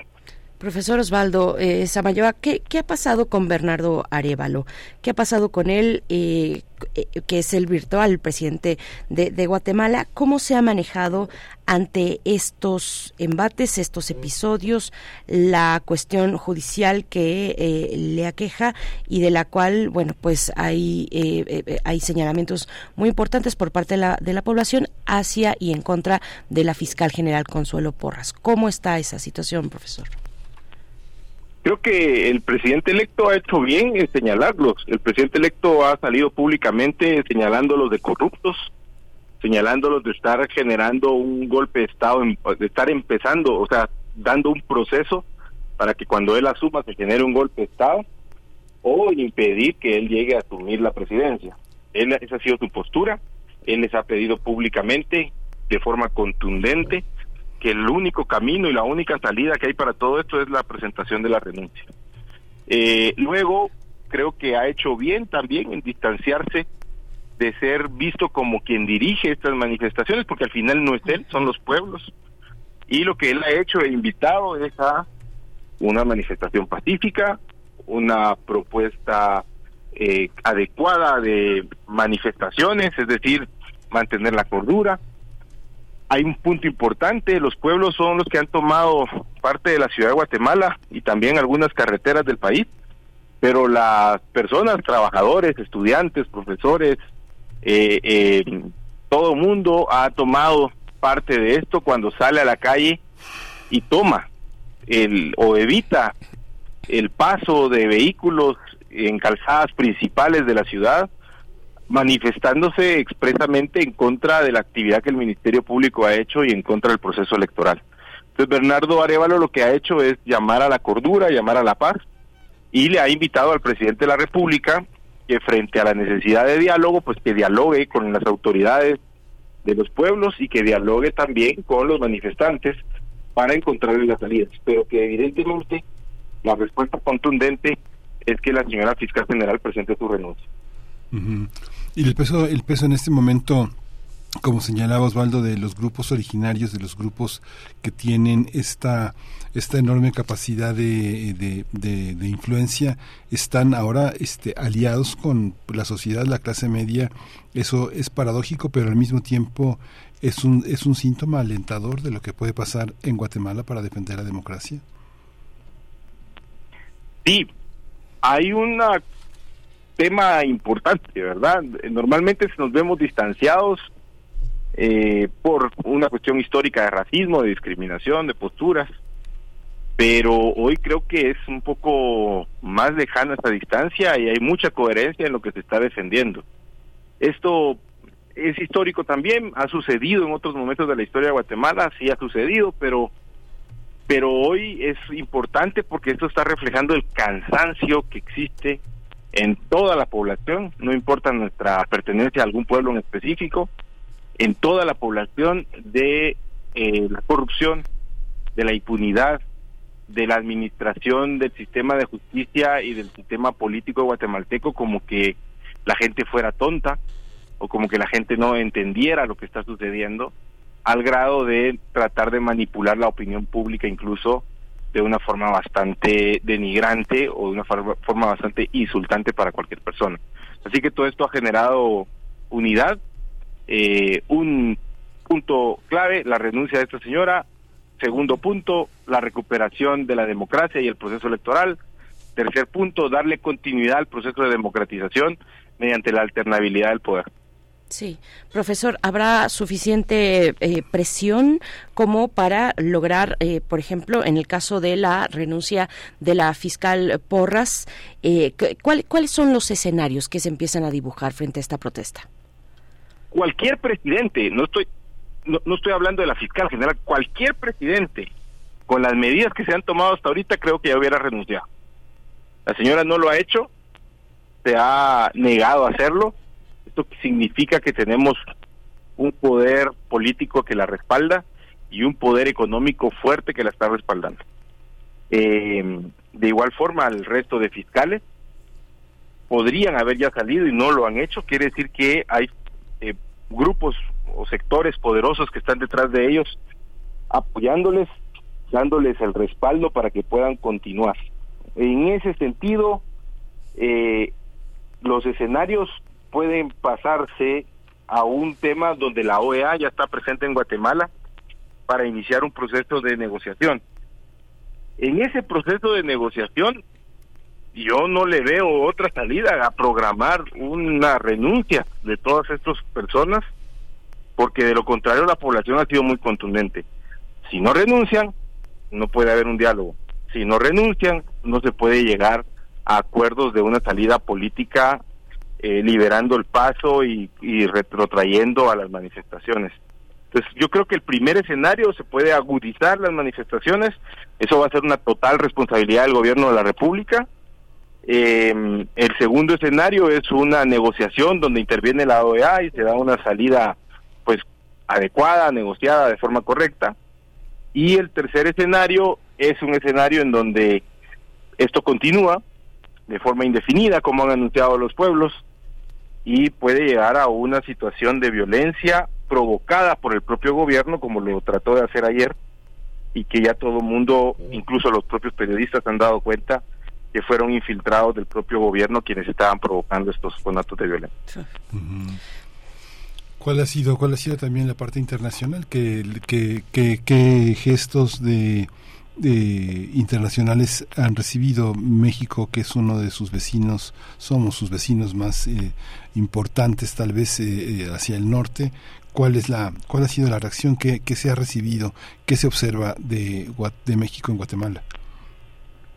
Pues México nos ha dado, ha dado un gran respaldo al proceso democrático. Toda la OEA, de hecho, ha dado un gran respaldo al proceso democrático. Toda la OEA ha señalado que ciertamente el Ministerio Público está creando casos y está dañando la democracia a partir de casos creados. No sé si se escucha que pasa un helicóptero ahorita por aquí. Todo el día de ayer en la tarde, mm. eh, muchos helicópteros de tipo militar han estado sobrevolando la ciudad eh, de una forma intimidatoria o al parecer llevando y trayendo funcionarios frente al cierre de carreteras. Eh, pero toda la comunidad internacional ha estado eh, apoyo al proceso electoral, ha señalado que las elecciones fueron transparentes, México lo ha reconocido así y México ha promovido que las relaciones que debe venir con el gobierno de verdad Arevalo son mejores que las que puede haber tenido hasta ahora y por lo tanto también respalda la consolidación del proceso democrático guatemalteco y la paz en el país. Pues muchas gracias, profesor eh, Osvaldo Samayoa. Eh, es un buen momento también para hacer un balance a la distancia de los efectos incluso inesperados que, que tiene todavía la CICIG, aun cuando ha sido ya desmontada años atrás, tiempo atrás. Eh, bueno, hay efectos también insospechados, importantes, que se hacen presente de maneras eh, que, que, tal vez no se tenía previsto. Eh, muchas gracias, profesor Osvaldo Samayoa, profesor de la Escuela de Ciencias Políticas de la Universidad de San Carlos en Guatemala. nos mantenemos atentos a lo que ocurre este momento importante, este proceso político y social importante en el país. Gracias Gracias. Les mando un saludo, que estén muy bien. Muchísimas gracias. Gracias. Vamos a cerrar esta hora con la eh, radio Nicolaita y nos despedimos de ella con la música de Pergolesi en la, en la curaduría de, de Ditzitlali Morales. El violín de Félix Ayó es, una, eh, es un concierto para violín en si bemol mayor, el primer movimiento, el alegro Pergolesi.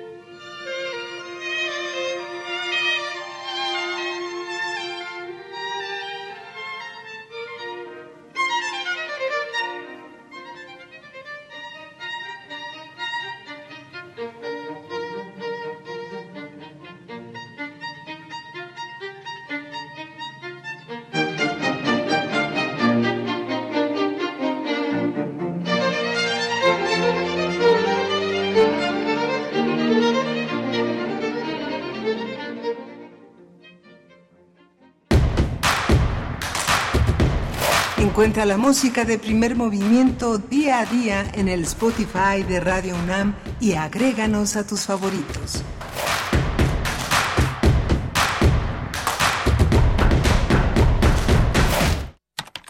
Cultura. Sustantivo.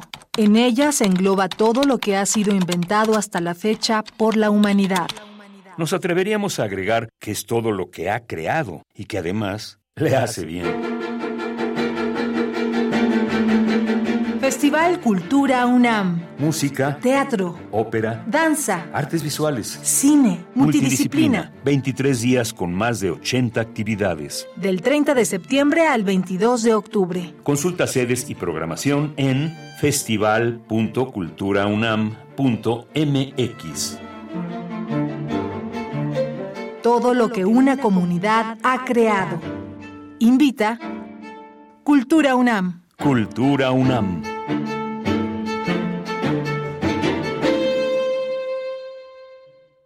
¿Sabías que la Ciudad de México cuenta con una fiscalía especializada para la atención de delitos electorales? La FEPADE es la autoridad encargada de procurar justicia en materia penal electoral. Previene, investiga y persigue delitos electorales. Si eres víctima o testigo de un delito, denuncia al 800-133-7233, www.denunciadigital.cdmx.gov.mx o en cualquier agencia del Ministerio Público. Fiscalía especializada para la atención de delitos electorales de la Ciudad de México. Denunciar es prevenir. Si no quieres quedar peor que una piedra, mejor no consumas crack o piedra. Consumirla daña tu cerebro y tu corazón, causando ansiedad y paranoia. Ahora el narco le añade fentanilo para engancharte desde la primera vez. Y el fentanilo mata. No te arriesgues. Si necesitas ayuda, llama a la línea de la vida 800-911-2000. Secretaría de Gobernación. Gobierno de México.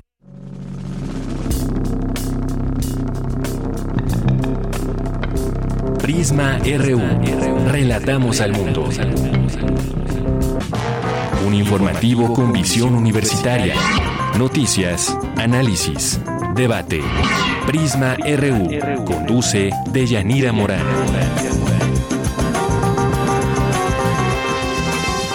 Te invitamos a escucharnos de lunes a viernes, de 1 a 3 de la tarde. 96.1 de FM. Radio UNAM. Experiencia sonora.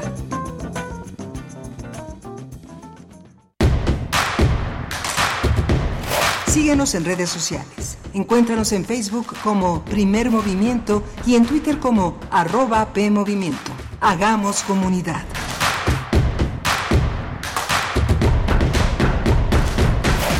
9 con 3 minutos, estamos de vuelta con ustedes en esta emisión de martes, martes 10 de octubre del 2023. Estamos en cabina de Radio UNAM con Rodrigo Aguilar en la producción ejecutiva. Nos acompaña hoy Crescencio Suárez en la operación técnica de la consola, Violeta Berber en la asistencia de producción, Miguel Ángel Quemain en la conducción y en un momento más en la poesía necesaria de esta mañana de martes. Miguel Ángel, buen día. Hola, Berenice, buen día, buen día a todos nuestros eh, radioescuchas muchas cosas se cocinan en la, en, en, la vida que se avecina, en la vida electoral, en la vida legal que tiene, tiene el país. Una de las cosas que eh, más me llamó la atención en la semana que, que pasó y que corre, pues fueron todas estas eh, campañas por la Ciudad de México. La Ciudad de México es un escenario también de muchísima disputa. Muchos de los candidatos de distintos eh, signos políticos eh, han empezado prácticamente sus campañas. La campaña permanente de Sandra Cuevas llama muchísimo la, atención desde los eh, eh, conflictos que tuvo en distintas alcaldías como Gustavo Amadero, donde se encontró un rechazo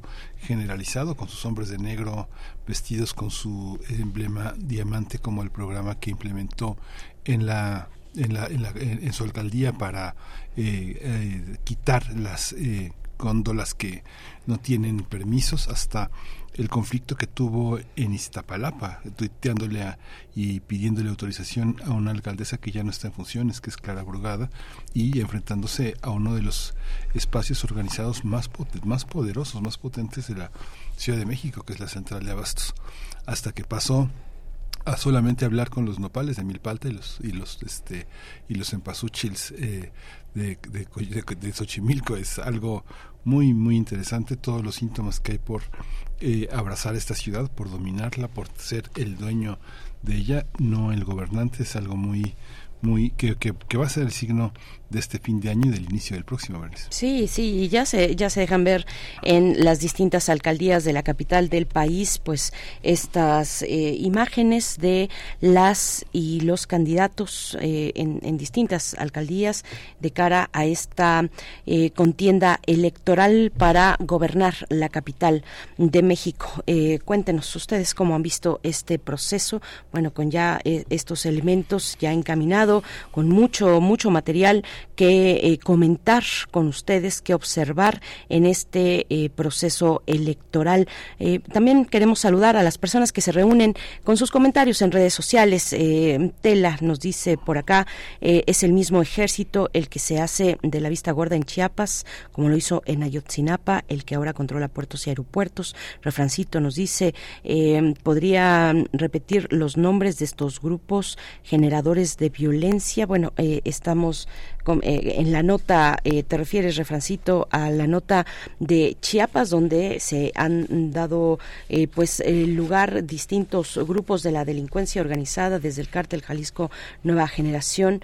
hablábamos también, bueno, por supuesto, del cártel de Sinaloa y de otros, de otros también como la, la vieja escuela, los Zetas, el cártel de los Beltrán Leiva, el cártel del Golfo, San Juan Chamula también, el cártel de San Juan Chamula, bueno, pues pues, son las agrupaciones delictivas que están operando y eh, enfrentándose por el territorio de estas maneras que incluyen, que involucran de manera muy lamentable a la población, eh, particularmente hacia la frontera con Guatemala.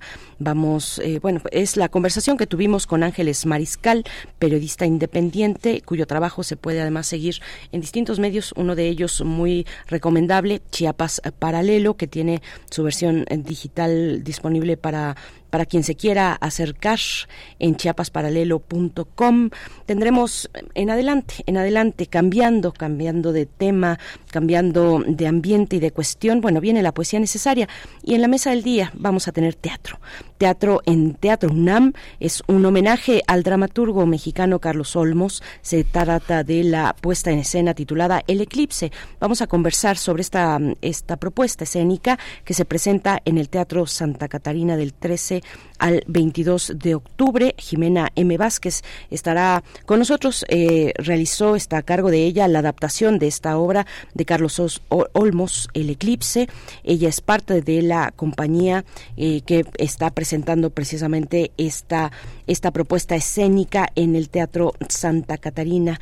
Eh, allá en, en, Jardín Santa Catarina número 10 en Coyoacán y que, bueno, viene como parte del programa del Festival Cultura UNAM de la Coordinación de Difusión Cultural de nuestra Casa de Estudios. Es un, una propuesta de Caracola Producciones y vamos a conversar al respecto de la misma, Miguel Ángel. Sí, va a ser, va a ser una conversación interesante siempre recordar a Carlos Olmos, este gran, gran, gran autor, el autor del Dandy del Hotel Savoy, de Juegos Profanos, que además Eduardo Ruiz Aviñón ha sido uno de los directores, yo creo que de los mejores directores mexicanos que ha abordado la, la, obra de Carlos Olmos. Eh, Elena de Aro eh, ha sido también una intérprete excepcional de este mundo imaginario de, de Olmos, Sergio Cataño.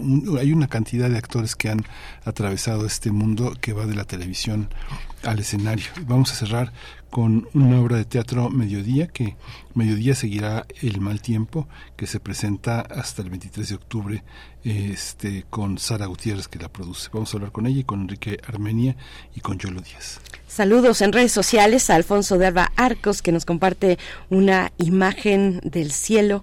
Eh, se dibuja entre las nubes la figura del territorio mexicano. Qué interesante esta imagen, Alfonso. Muchas gracias. Eh, José Luis Aquino nos pide, por favor, que actualicemos el podcast, que es muy útil y nos da los buenos días en este em, en esta mañana lluviosa desde León, Guanajuato. Gracias, José Luis. Aquí no estaremos pendientes de eh, la cuestión del podcast. Eh, a todos ustedes, Edgar Benet también nos envía saludos. Eh, gracias a quienes se, se reúnen en torno a las redes sociodigitales de Primer Movimiento. Emilio Vergara también, como siempre, felicidades al programa, diverso y profundo. Y de nuevo también nos comenta sobre el podcast. Vamos a poner especial atención. Emilio, gracias por comentarlo por acá. Arroba P Movimiento, estamos así en X y primer movimiento en Facebook. La poesía necesaria a continuación, a cargo de Miguel Ángel Quemain. Vamos con ella. Es hora de poesía necesaria.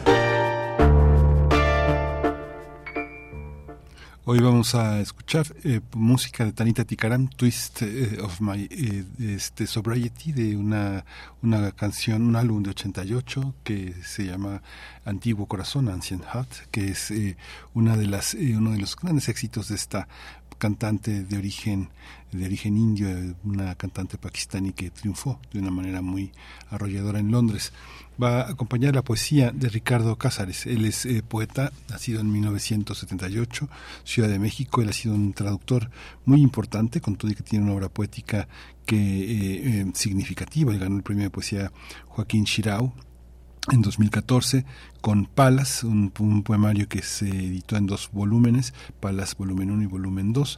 Él es, eh, también hizo Es un decir de hace ya 10 años eh, y ha traducido de una manera muy, muy importante la obra de Charles Olson, los poemas de Maximus, la antología de poesía experimental, Renacimiento de la poesía inglesa, entre otros. Él es miembro fundador y dirige la editorial Mangos de Hacha, una editorial verdaderamente extraordinaria, eh, muy, muy interesante, dedicada a una poesía que se pone en nuestra lengua de primer orden. Este llama, este antología de inéditos se ha publicado en el periódico de poesía, ahí se puede encontrar gran parte de los poemas de Ricardo Cázares que ha editado más recientemente y esto se llama Un lugar real en el espacio.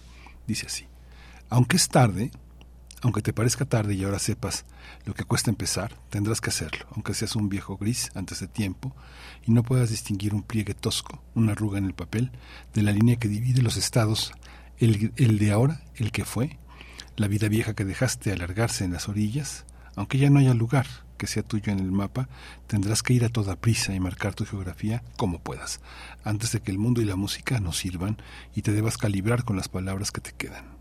Quedan pocas, no te hagas ilusiones. Eso tú que corres la carrera no lo sabes porque aún quieres pensar que casi todo lo aprendiste en la escuela. Tú que al escuchar una lección de navegantes y viajeros dormitabas y meneabas la cabeza registrando cada tanto en el cuaderno las medidas del cuadrante, una fecha, una inscripción tallada en piedra que pudiera serte útil, adelante, adelante, a la hora de pasar la noche en vela, preparando el examen, sin saber cuál es la hora y el lugar, en el que uno se presenta.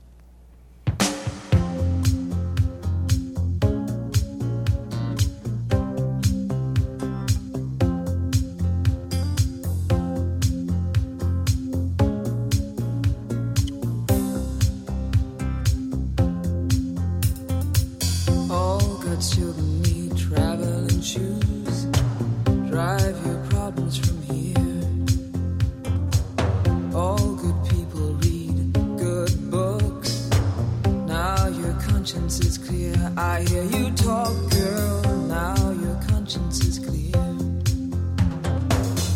In the morning when I wipe my brow, wipe the miles away.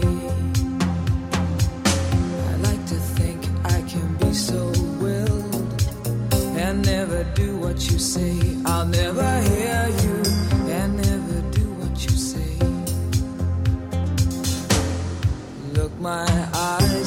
just holograms. Look, your love has drawn red from my hands. From my hands,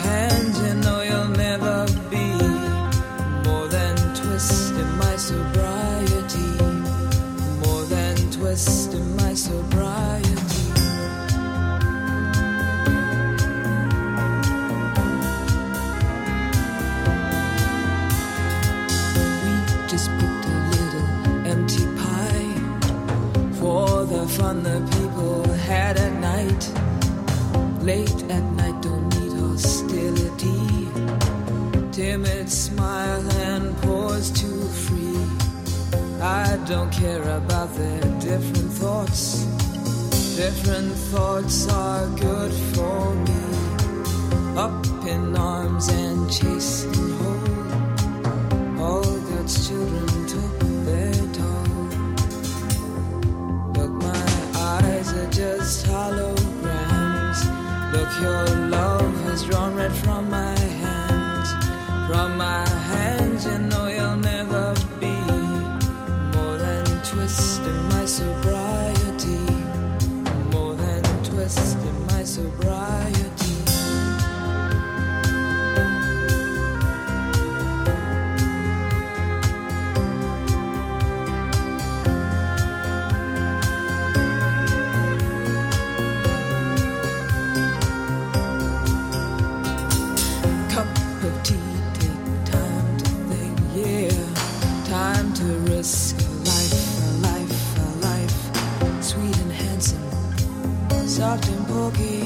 You pig out till you've seen the light. Pig out till you've seen the light. Look, my eyes are just holograms. Look, your love has drawn red from my hands. From my hands, you know you'll never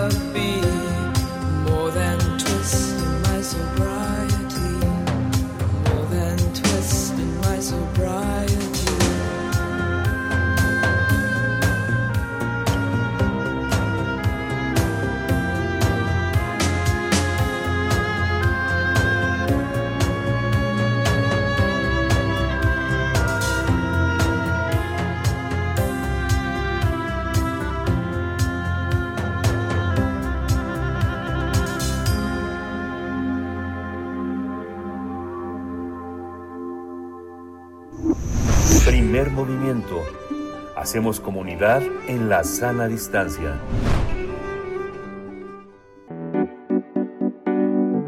La mesa del día. La obra El Eclipse de Carlos Olmos con la adaptación de Jimena M. Vázquez se va a presentar en el marco del Festival Cultura UNAM. Esta puesta en escena a cargo de la compañía Caracola Producciones retoma el texto de Carlos Olmos que cuenta la historia de una familia, una misma familia que a la orilla de la playa espera un eclipse total de sol. Son tres generaciones que están a punto de enfrentar lo que realmente son y abandonar lo que siempre se propusieron ser.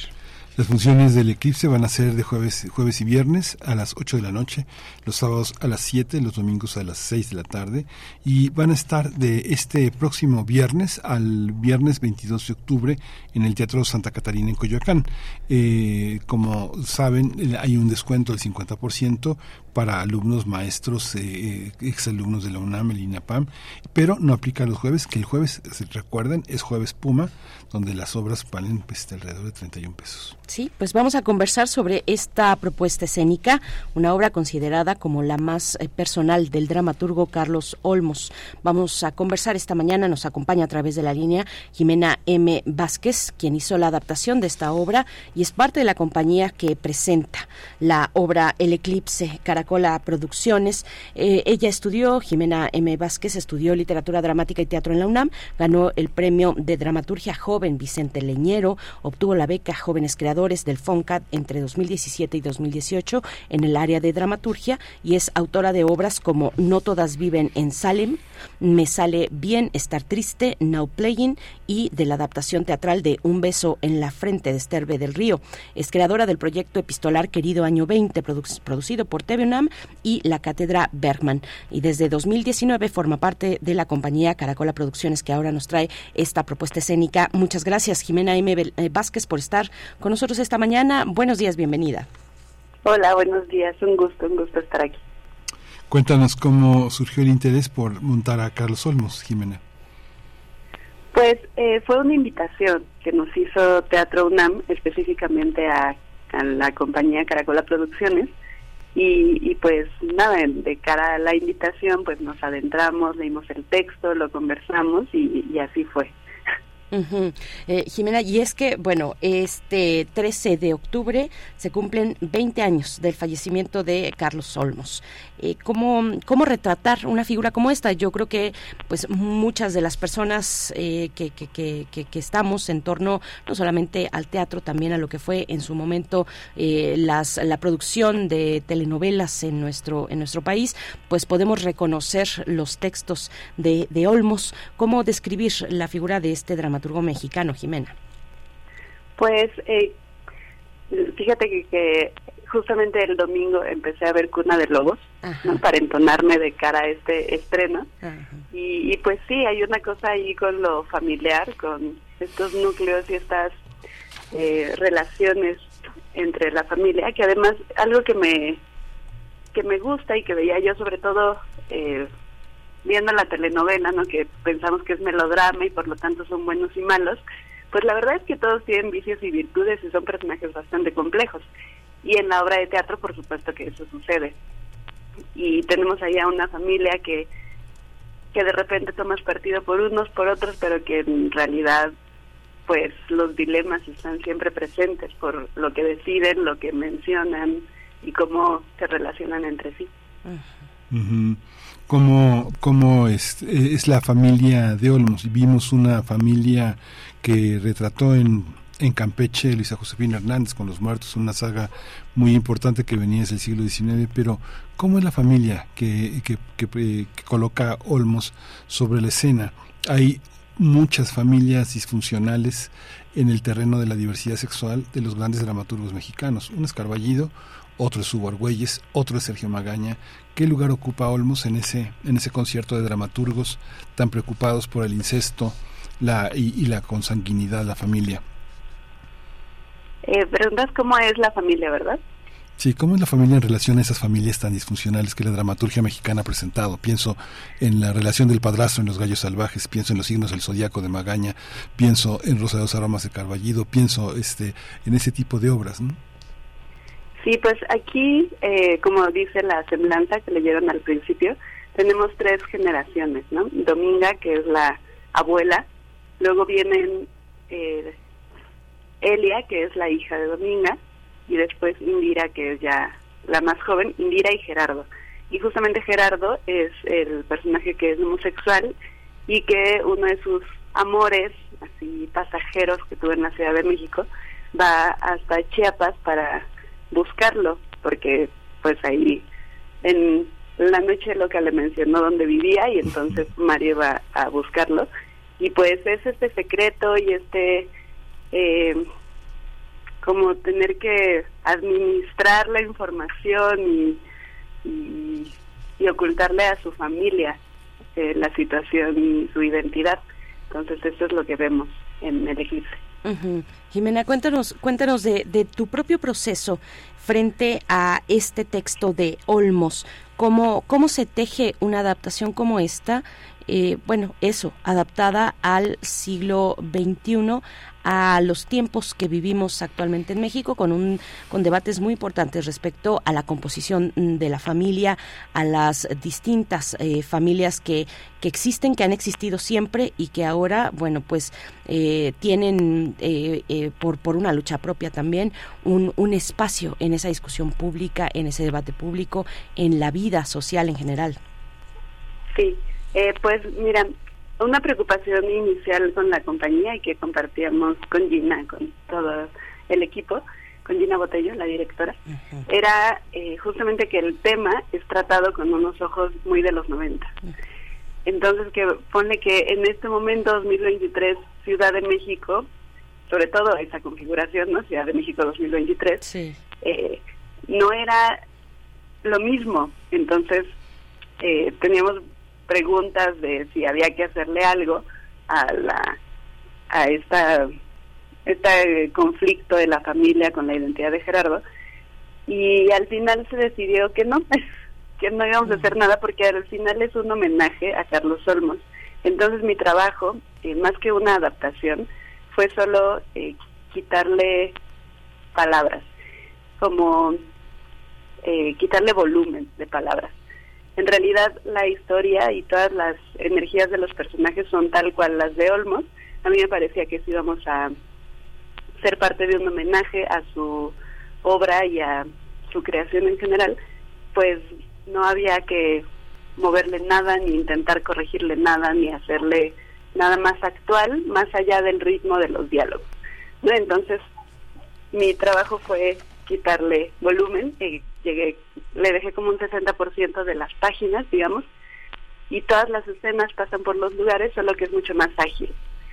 Pensando, sí, que en estos tiempos que corren, pues tenemos una velocidad mucho más vertiginosa en el recibir historias y que de repente eh, quizá no necesitamos darle tantas vueltas a los temas y a los diálogos para que captemos lo que se está diciendo en la escena.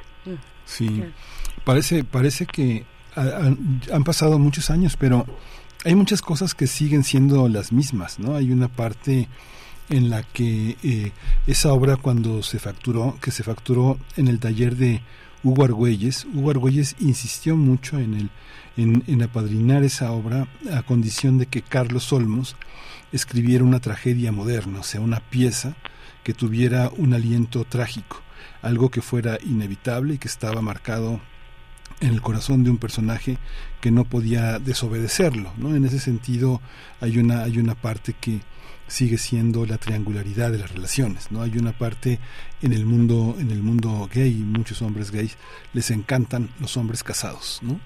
Y esa ese triángulo este tiene una fatalidad en nuestra cultura. Hay una parte en la que hay una prohibición explícita en esa en ese tipo de relaciones, ¿no? ¿Cómo cómo entender tú que estudiaste teatro en la UNAM ¿Cómo calificarías la obra? Si es una tragedia, es una pieza moderna, al modo de Yo Pinter. es una pieza. No, no le veo la tragedia. Bueno, la pieza es la tragedia moderna, ¿no?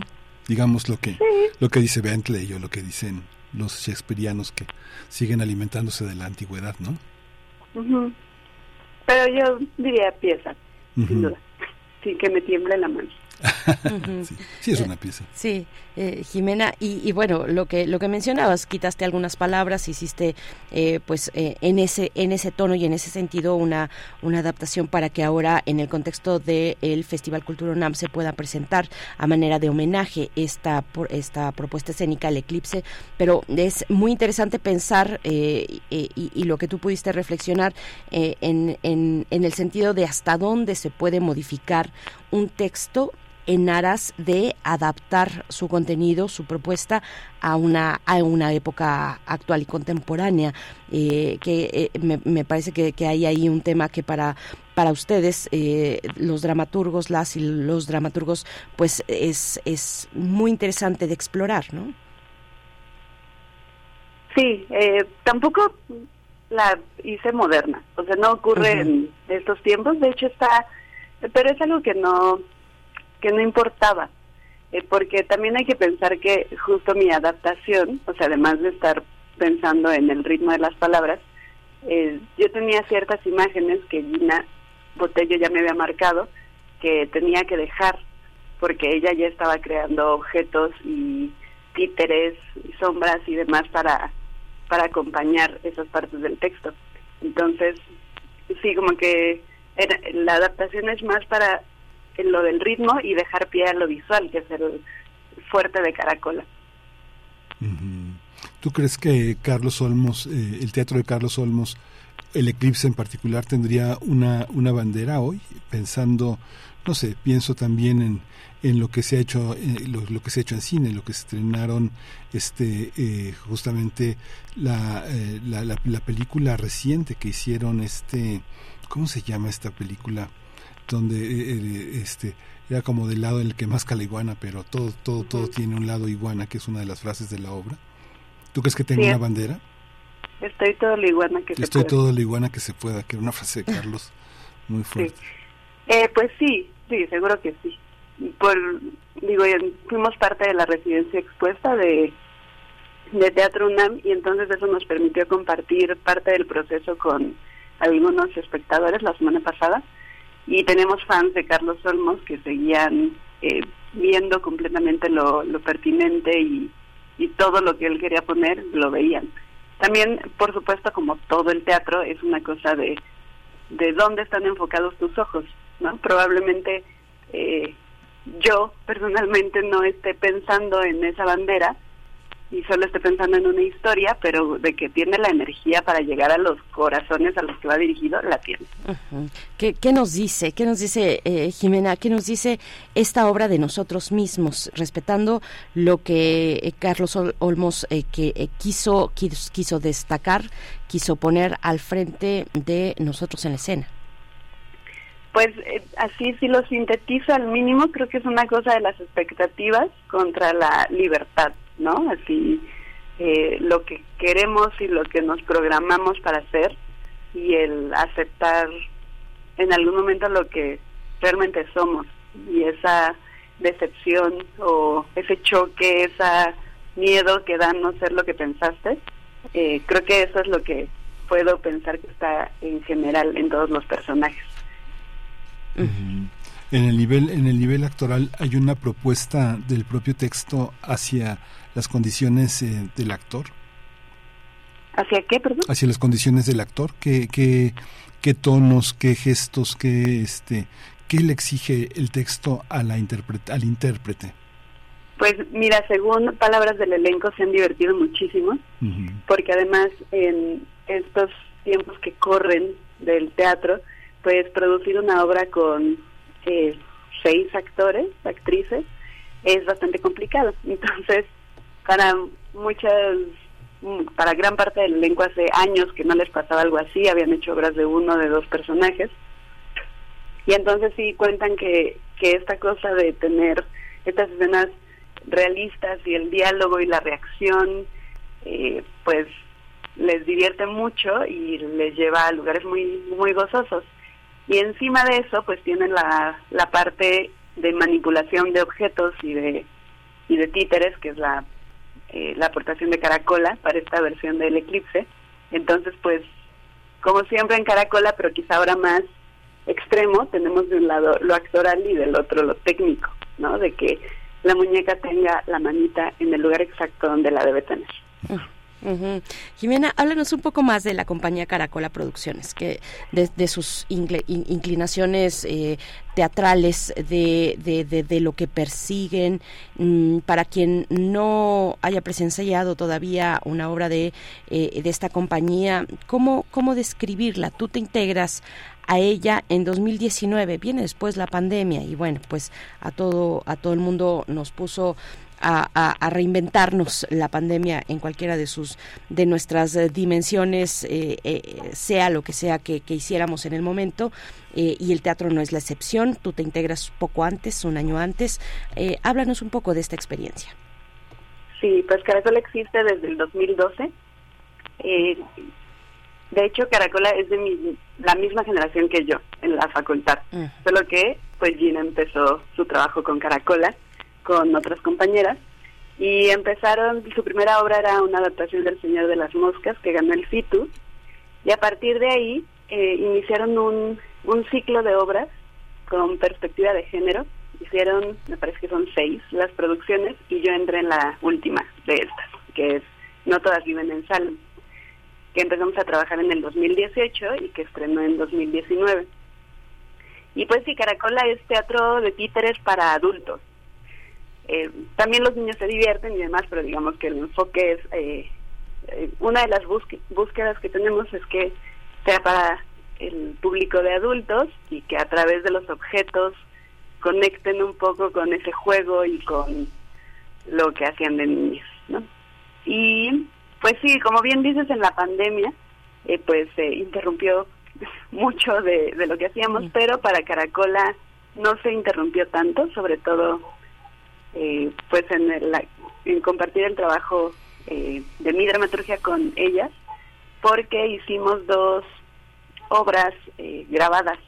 Y entonces esto le permitió a Gina explorar el stop motion y técnicas que son más cinematográficas y que también están ahora presentes en el eclipse. Tenemos una primera escena que está hecha con técnica de stop motion y cámara multiplano entonces, digamos que toda esa exploración que hicimos en dos obras grabadas durante la pandemia, pues ahora tienen un rebote, un eco en esta nueva obra presencial. Eh, hay una hay una hay un interés en la, de la propia compañía de tienen un tienen un repertorio una obra como esta formaría parte de un repertorio mm, no lo sé. Quizá el tiempo nos hará reconsiderarlo pero de entrada sí creemos que está fuera de ese ciclo de seis obras que les contaba pero que también es cierto que ya se estaba cerrando no ese ya iba eh, concluyendo entonces pues no sé no sé si esto iniciará otro camino para Caracol. Jimena, eh, cuéntanos, bueno, ahora que, platicamos de la pandemia, cuéntanos un poco, también tú estabas inmersa en este proyecto de Querido Año 20 en TV UNAM, que eh, pues eh, pretende hablarle a una generación, a la generación de la próxima pandemia, que sabemos ya la ciencia nos lo dice, pues vendrá más tarde o, o temprano la próxima pandemia, hay que estar preparados ¿Cómo, ¿Cómo fue este trabajo ahora un poco en comparación con eh, o a distancia incluso del el trabajo que ahora hiciste con el eclipse? Cuéntanos un poco de querido año 20. Eh, pues creo que son áreas eh, bastante distintas, que por supuesto se tocan porque soy la misma persona, ¿verdad? Pero sí, creo que las intenciones son muy diferentes y, y pues por cierto, si alguien de quienes nos están escuchando quieren conocer el querido año 20, está en la página de la Cátedra Bergman y ahí se puede descargar el PDF. Son unas cartas que escribieron estudiantes de SSH y de prepa para la generación, como bien dices, que habrá de vivir la siguiente pandemia, que en nuestra idea es el en 2120. ¿La obra pretende continuar en otros espacios de la UNAM después de esta temporada o está fijada nada más para este para una serie de funciones determinada y adiós. Eh, fíjate que no sé si puedo hablar de eso, mm. entonces diré que esperen, esperen noticias. Pero sí, esta temporada es muy cortita, eso es verdad. Sí, Jimena, eh, bueno, pues nos acercamos al cierre. Cuéntanos un poco también, un poco más de, eh, pues nos hablabas de, del teatro de títeres eh, que, que, realiza Caracola, pero también de otros aspectos importantes en su propuesta, como la cuestión audiovisual, la integración de ciertas tecnologías en los montajes. háblanos un poco de, de ello, por favor.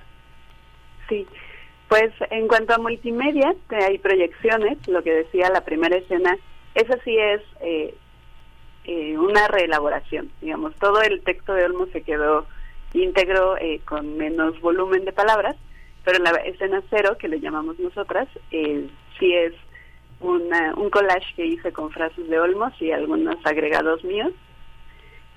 Y bueno, de hecho este proceso de esta escena cero en particular lo pueden ver, es justamente lo que compartimos en la residencia expuesta, entonces en YouTube se puede ver un poco este camino para llegar a esa escena. Y después a lo largo de la obra hay manipulación de objetos, de títeres. Eh, tenemos un, bueno, la escenografía también es importante, hay una luna. Creo que ahora es un sol, pero es una escenografía de nuestra obra de No todas viven en Salem, que se reinterpretó aquí para compartirla con el eclipse, porque pues allá teníamos una luna y aquí pues la luna también era un elemento importante por el eclipse. ¿Volverías a montar a Carlos Olmos? ¿Qué montarías después del eclipse? Eh, fíjate que yo no hago mucha adaptación, la hago cuando me la piden. Entonces así de querer probablemente no, pero pero me gustó mucho encontrármelo y creo que me gustaría más verlo, simplemente. O sea, sí creo que, esta puede ser una invitación a volver a ver sus obras por aquí y por allá. Y, y yo estaré muy feliz de estar en la butaca si es que no me vuelve a tocar hacer el dueto, ¿no? Claro, en ese encuentro o reencuentro o, o, descubrimiento de Carlos Olmos, eh, ¿cambió tu perspectiva de lo que tradicionalmente eh, se ha proyectado en, la, en la pantalla chica eh, durante tantos tantos años en la en la en la televisión mexicana. Ah, yo no tengo ninguna clase de prejuicio con las telenovelas. Sí distingo que hay unas mejores que otras, pues no digo que todas sean virtuosas, pero cuando son buenas se nota y creo que son muy disfrutables. Eh, tanto así que yo creo que las series que vemos ahora pues son nuestras telenovelas, ¿no? Sí evolucionadas, quizá más compactas, pero siguen siendo lo mismo. Entonces, eh, cuando me enfrenté a los, al universo de Carlos Olmos, a la manera de hablar de los personajes, la verdad es que no tenía ningún prejuicio hacia nada y yo sabía que Cuna de Lobos era la telenovela y, y nada, lo veo con muchísimo respeto y, y también muy orgullosa de, de, de intervenir un texto de, de alguien que escribió una telenovela tan importante. Entonces sí, de mi parte no había ningún prejuicio. Yo de hecho cuando iba a entrar a la universidad decía que quería escribir telenovelas. Así. De las telenovelas que ves, ¿cuál, ¿cuál nos recomiendas que veamos? Pues ahorita ya no las veo. ¿Ya no? Pero sí, no. Mm. Sí, no, yo hablo de las viejitas. Ah. Ahorita veo series, pues sí, estoy metida en, en los tiempos que se viven. Entonces, pero sí, eh, digo, ahora que están subidas eh, varias telenovelas a distintas plataformas, en algún momento de la pandemia me eché Mirada de Mujer, ¿cómo no? Que tiene ese monólogo perfecto que me, siempre lo pongo en mis clases, el de María Inés. Y, y pues ahora con Cuna de Lobos sí recomiendo, sí recomiendo que la gente se eche ahí un, un clavado. Ujú. Eh, algunos por segunda o tercera ocasión incluso porque yo creo que de, ciertas generaciones para atrás todos vimos Cuna de Lobos. Pues muchas gracias, Jimena. Eh, Jimena M. Vázquez, eh, encargada de la adaptación de esta obra de Carlos Olmos, que se presenta en el Teatro Santa Catarina hasta el 22 de octubre, eh, en horarios de teatro, jueves y viernes a las 20 horas, sábados 19 horas, domingo 18, 18 horas, eh, y ya saben, con eh, los jueves, eh, la promoción de jueves Puma a 30 pesos la entrada. Eh, entrada general, otros días 150 pesos con los de- descuentos que ya conocemos del 50% para estudiantes, maestros, INAPAM. Muchas gracias Jimena y bueno, pues ahí estaremos en este homenaje a Carlos Olmos. Gracias y hasta pronto. Muchas gracias, pues sí, esperemos el eclipse y también el eclipse de verdad que ocurre al otro día del estreno. Además, sí, sí, sí, maravilloso este, este momento de, de estreno de El Eclipse en Teatro Santa Catarina. Gracias. Hasta luego. Hasta, mu- hasta luego. A cargo de eh, Caracola Producciones, esta puesta en escena cuya producción está a cargo de Teatro UNAM y que se estrena el 13 de octubre en el contexto del festival, en el marco del festival Cultura UNAM, que sigue dándolo todo, que sigue con mm, propuestas muy interesantes para todos los públicos, Miguel Ángel. Sí, y nos vamos a despedir de esta... Eh, vamos a hacer una pausa.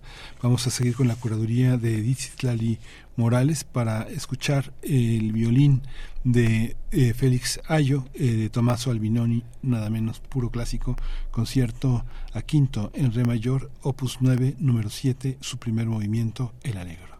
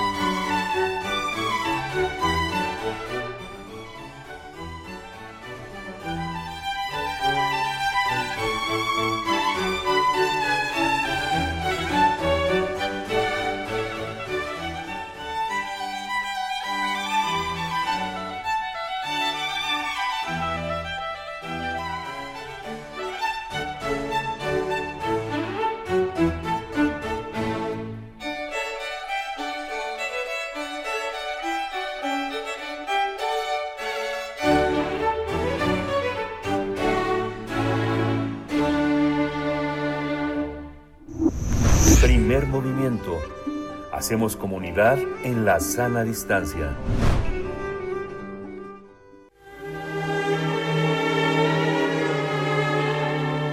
Teatro, teatro, teatro. Corre el telón y disfruta de la función. Mediodía seguirá el mal tiempo, es la propuesta escénica que se presenta en el Teatro La Capilla, es un texto de Manuel Barragán y estamos en cabina, en cabina con eh, Luis Enrique Armenia, el, director de esta obra Mediodía. Gracias eh, Luis Enrique por estar esta mañana, bienvenido.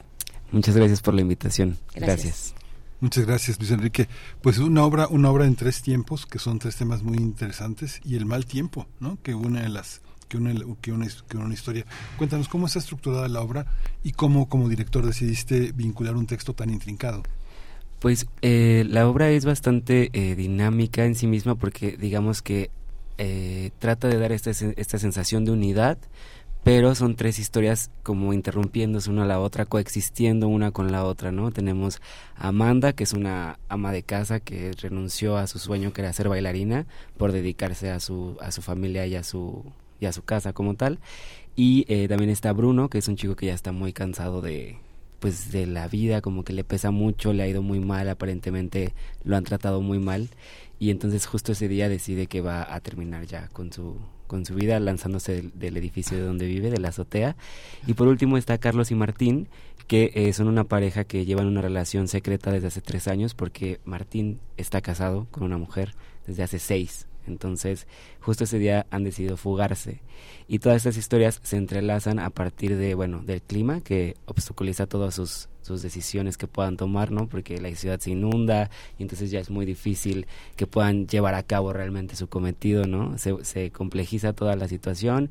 Eh, y justo creo que Barragán lo que hace con el clima, a manera de, eh, pienso yo, de tratar de crear esta unidad del montaje es que a la par que va subiendo la intensidad de, de la lluvia y de la tormenta, a la par va subiendo la intensidad de, de las escenas y de los conflictos de los personajes. Eh, Luis Enrique, eh, ¿qué tipo de texto es eh, en, en, cuanto al tono? ¿Es, ¿Es una comedia? ¿Es una comedia de enredos? ¿Cómo, cómo, qué, qué, qué encuentras? ¿Cuál es el tono de esta obra? Pues la verdad es que sí trata temas muy duros, o sea, hablamos de suicidio, de emancipación femenina, de complejidad de las relaciones LGBT, pero lo hace desde un sentido muy cómico. La verdad es que sí. O sea, como que la situación en sí misma, eh, algunos diálogos que tienen los personajes son bastante... Eh, hasta, hasta cierto punto absurdos, ¿no? Tenemos a un Bruno que de pronto ve que se está inundando la calle y le preocupa mucho que ya no se va a poder aventar porque entonces ya no, ya no va a ser el espectáculo que él tenía pensado, ¿no? Entonces, ese tipo de tono como medio humor ácido es el que tiene la obra. Paródico y así los, los temas que está, justamente venimos de hablar del eclipse de un dramaturgo como Carlos Olmos ¿no? y, realmente de pronto en, en los escenarios teatrales de pronto hay compañías y hay escenarios en los que privilegian un teatro político o un teatro inclinado a la diversidad sexual, otro tipo de teatro que está más en, en, consonancia con las eh, libertades y las formas de lo femenino y, del feminismo y de la feminidad hoy. La capilla es un escenario singular para hablar de estos temas. En el caso de, en el caso del tema de la emancipación femenina, así como, como cuéntanos un poquito cómo está cómo está problematizado, como qué es lo que vamos a ver.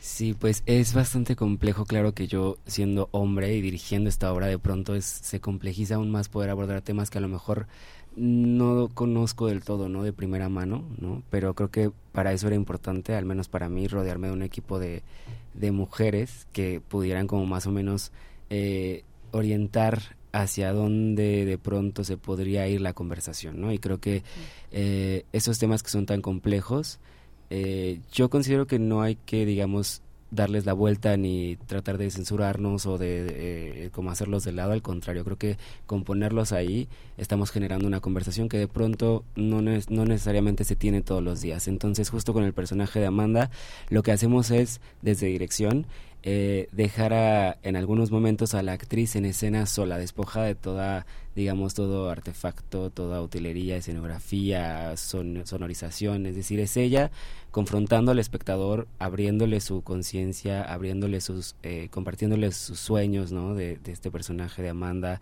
eh, de pronto problematizando la figura de la, de la madre, de la maternidad, de lo que debe ser, eh, digamos, eh, pues al renunciar a sus hijos, ¿no? Tenemos a lo mejor referentes como eh, Ibsen, ¿no? En Casa de Muñecas o de pronto Medea, ¿no? Que son otras figuras que problematizan como tal la figura de la, de la madre, pero digamos que aquí está traído mucho más a la contemporaneidad y como más, un poco más desde la comedia un poco.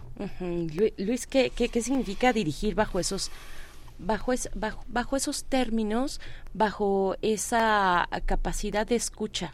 También de, de, lo que está de lo que está ocurriendo en el entorno de un director como tú.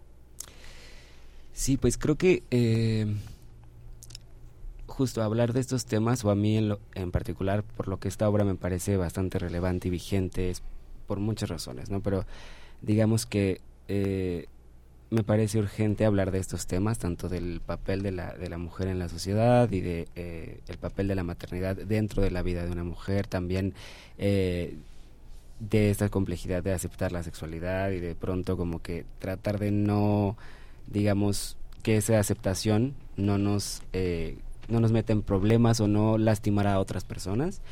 Y particularmente en el caso de Bruno, creo que es importante porque a nivel eh, nacional el suicidio es la segunda causa de muerte en adultos jóvenes. Entonces Bruno es un adulto joven, ¿no?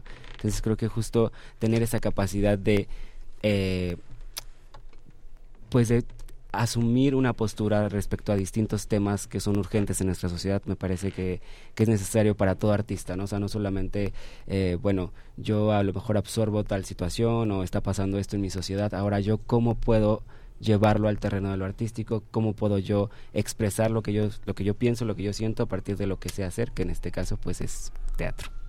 Hay una, hay una, hay una parte en la que, en la obra de Barragán, hay una parte en la que todos están tratando de dejar de ser algo para lograr ser ellos mismos, ¿no? Alguien de que estaba casado, este piensa en huir, alguien que quería vivir quiere dejar de hacerlo, y alguien que es eh, una, este, que es mujer quiere ser una mujer, ¿no? Esa es parte de la, es parte de la lección, es, hay, hay, hay algo que se puede llamar no el mensaje, pero sí la frase, la frase que distingue la obra.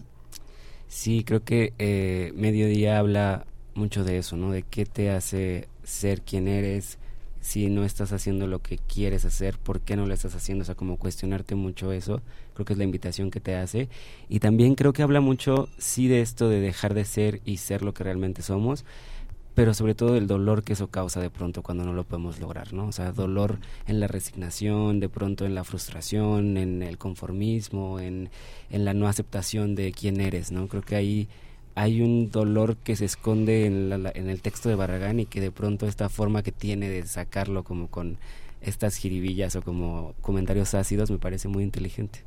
Una pieza esencial de cualquier puesta en escena es la de la producción y nos acompaña Sara Gutiérrez, se une a esta charla, productora de Mediodía. Sara, eh, bienvenida, ¿cómo estás? Hola, gracias, gracias por el espacio. Al contrario, gracias por, por hacer el esfuerzo, por estar aquí de manera presencial. Sí, que sabemos que es complicado, es una mañana complicada. pesadito. Sí, este, con, la lluvia de muy temprano se complicó la ciudad. Gracias por estar aquí. Sara, cuéntanos, cuéntanos de esta obra, cuéntanos de tu participación en ella, de qué ha significado eh, hacer la producción de un texto como este. Eh, gracias. Mira, eh, Enrique fue quien se me acercó con la propuesta de la obra. Él, a él le gustaba el texto desde hace tiempo y pues terminando la carrera, que nosotras estudiamos literatura dramática y teatro en la UNAM, pues había una necesidad de hacer algo, de trabajar puesto que era, pues estábamos en medio de la pandemia, entonces pues necesitábamos encontrar algún que hacer, algo, algo que, que lograr, pues. Y entonces este se me acercó con este texto y pues yo ya tenía la idea de producir. Em, producir me gusta mucho, producir pues para mí es ayudar a materializar em, el arte, darlo a luz, justamente esta parte de ser la persona que aterriza el, proyecto, ¿no? Que ayuda a que todas las cabezas de, de área como que asienten y pues sepan que sí se puede hacer, que no se puede hacer, como toda esta onda, ayudar a coordinar vestuario, escenografía, música, dirección como que eso eso eso es lo que me, me, apasiona de este proyecto pues. Y sobre todo trabajar con amigas y amigos porque pues nosotras justamente esto o sea venimos saliendo de la carrera mm. y pues nos agarramos así de que bueno tú a ti te gusta musicalizar ah pues yo lo yo lo Díaz que es musicalizadora que de hecho pues igual eh, iba a venir hoy. Eh, justo, todas hemos sido amigas desde, desde siempre, entonces esta fue una gran oportunidad de trabajar en colectivo con amistades. ¿Forman Aferrades Teatro? Es correcto. A ver, cuéntenos cómo, cómo surge esta, esta compañía. Pues sí, mucho de lo que dice Sara, esta compañía nace en la facultad, en Filosofía y Letras, estudiando la carrera de Literatura Dramática y Teatro.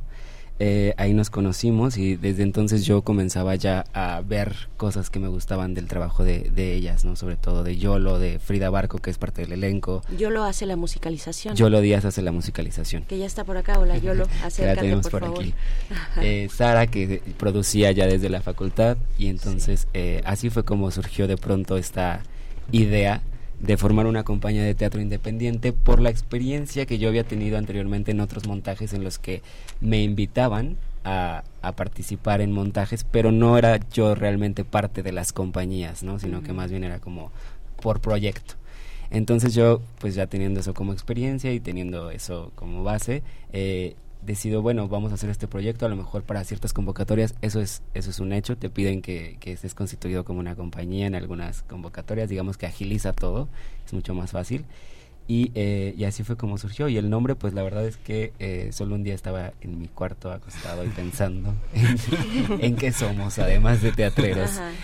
pues creo que somos muy aferrados, aferradas. Entonces de ahí surgió Aferrados Teatro. Pues en el poquito tiempo que nos queda, que es en realidad un minuto, eh, Yolo Díaz, eh, que está a cargo de la musicalización de Mediodía, seguirá el mal tiempo. Cuéntanos un poco de tu trabajo, de, de, de cómo está pensada esta parte musical para la obra.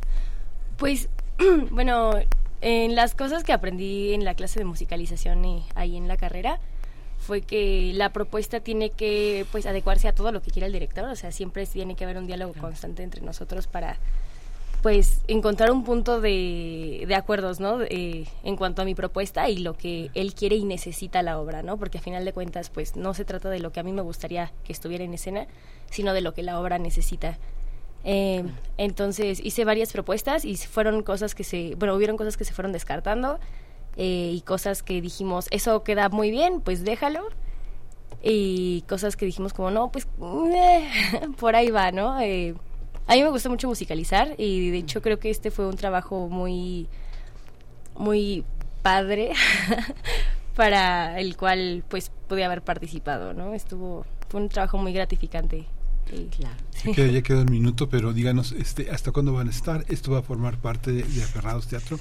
¿Dónde podemos seguirlos? ¿Dónde podemos verlo? Sí, vamos a estar hasta el 23 de octubre en el Teatro La Capilla, todos los lunes a las 8 de la noche. Y nos pueden encontrar en Instagram como arroba aferrados teatro con una X, aferrados teatro. Los aferrados, las aferradas son los que van en lunes al teatro. Si nos, me gustaría agregar que si nos mandan un mensajito tenemos dos cortesías ah, todavía. Claro que sí. Para las últimas dos funciones, entonces si nos mandan un mensajito con su nombre completo, ahí tenemos dos cortesías. Ahí Aferrados Teatro. Aferrades. Ajá, Aferrados. que lo vieron en primer movimiento, que escucharon, que ahí les va el pase. ¿En qué red social? En Instagram. En Instagram. Ah, vayan a Instagram aferrados con XS al final, aferrados teatro. Y bueno, pues así se ganan sus cortesías. Muchas gracias chicos, gracias. Gracias, gracias. Mucho éxito. Gracias eh, a, ustedes, eh, Yolo Díaz en la musicalización, Luis Enrique Armenia, director de Mediodía, Sara Gutiérrez, productora de esta obra. Miguel Ángel, nos vamos. Sí, nos vamos. Gracias por estar aquí. Esto fue Primer Movimiento. El mundo desde la universidad.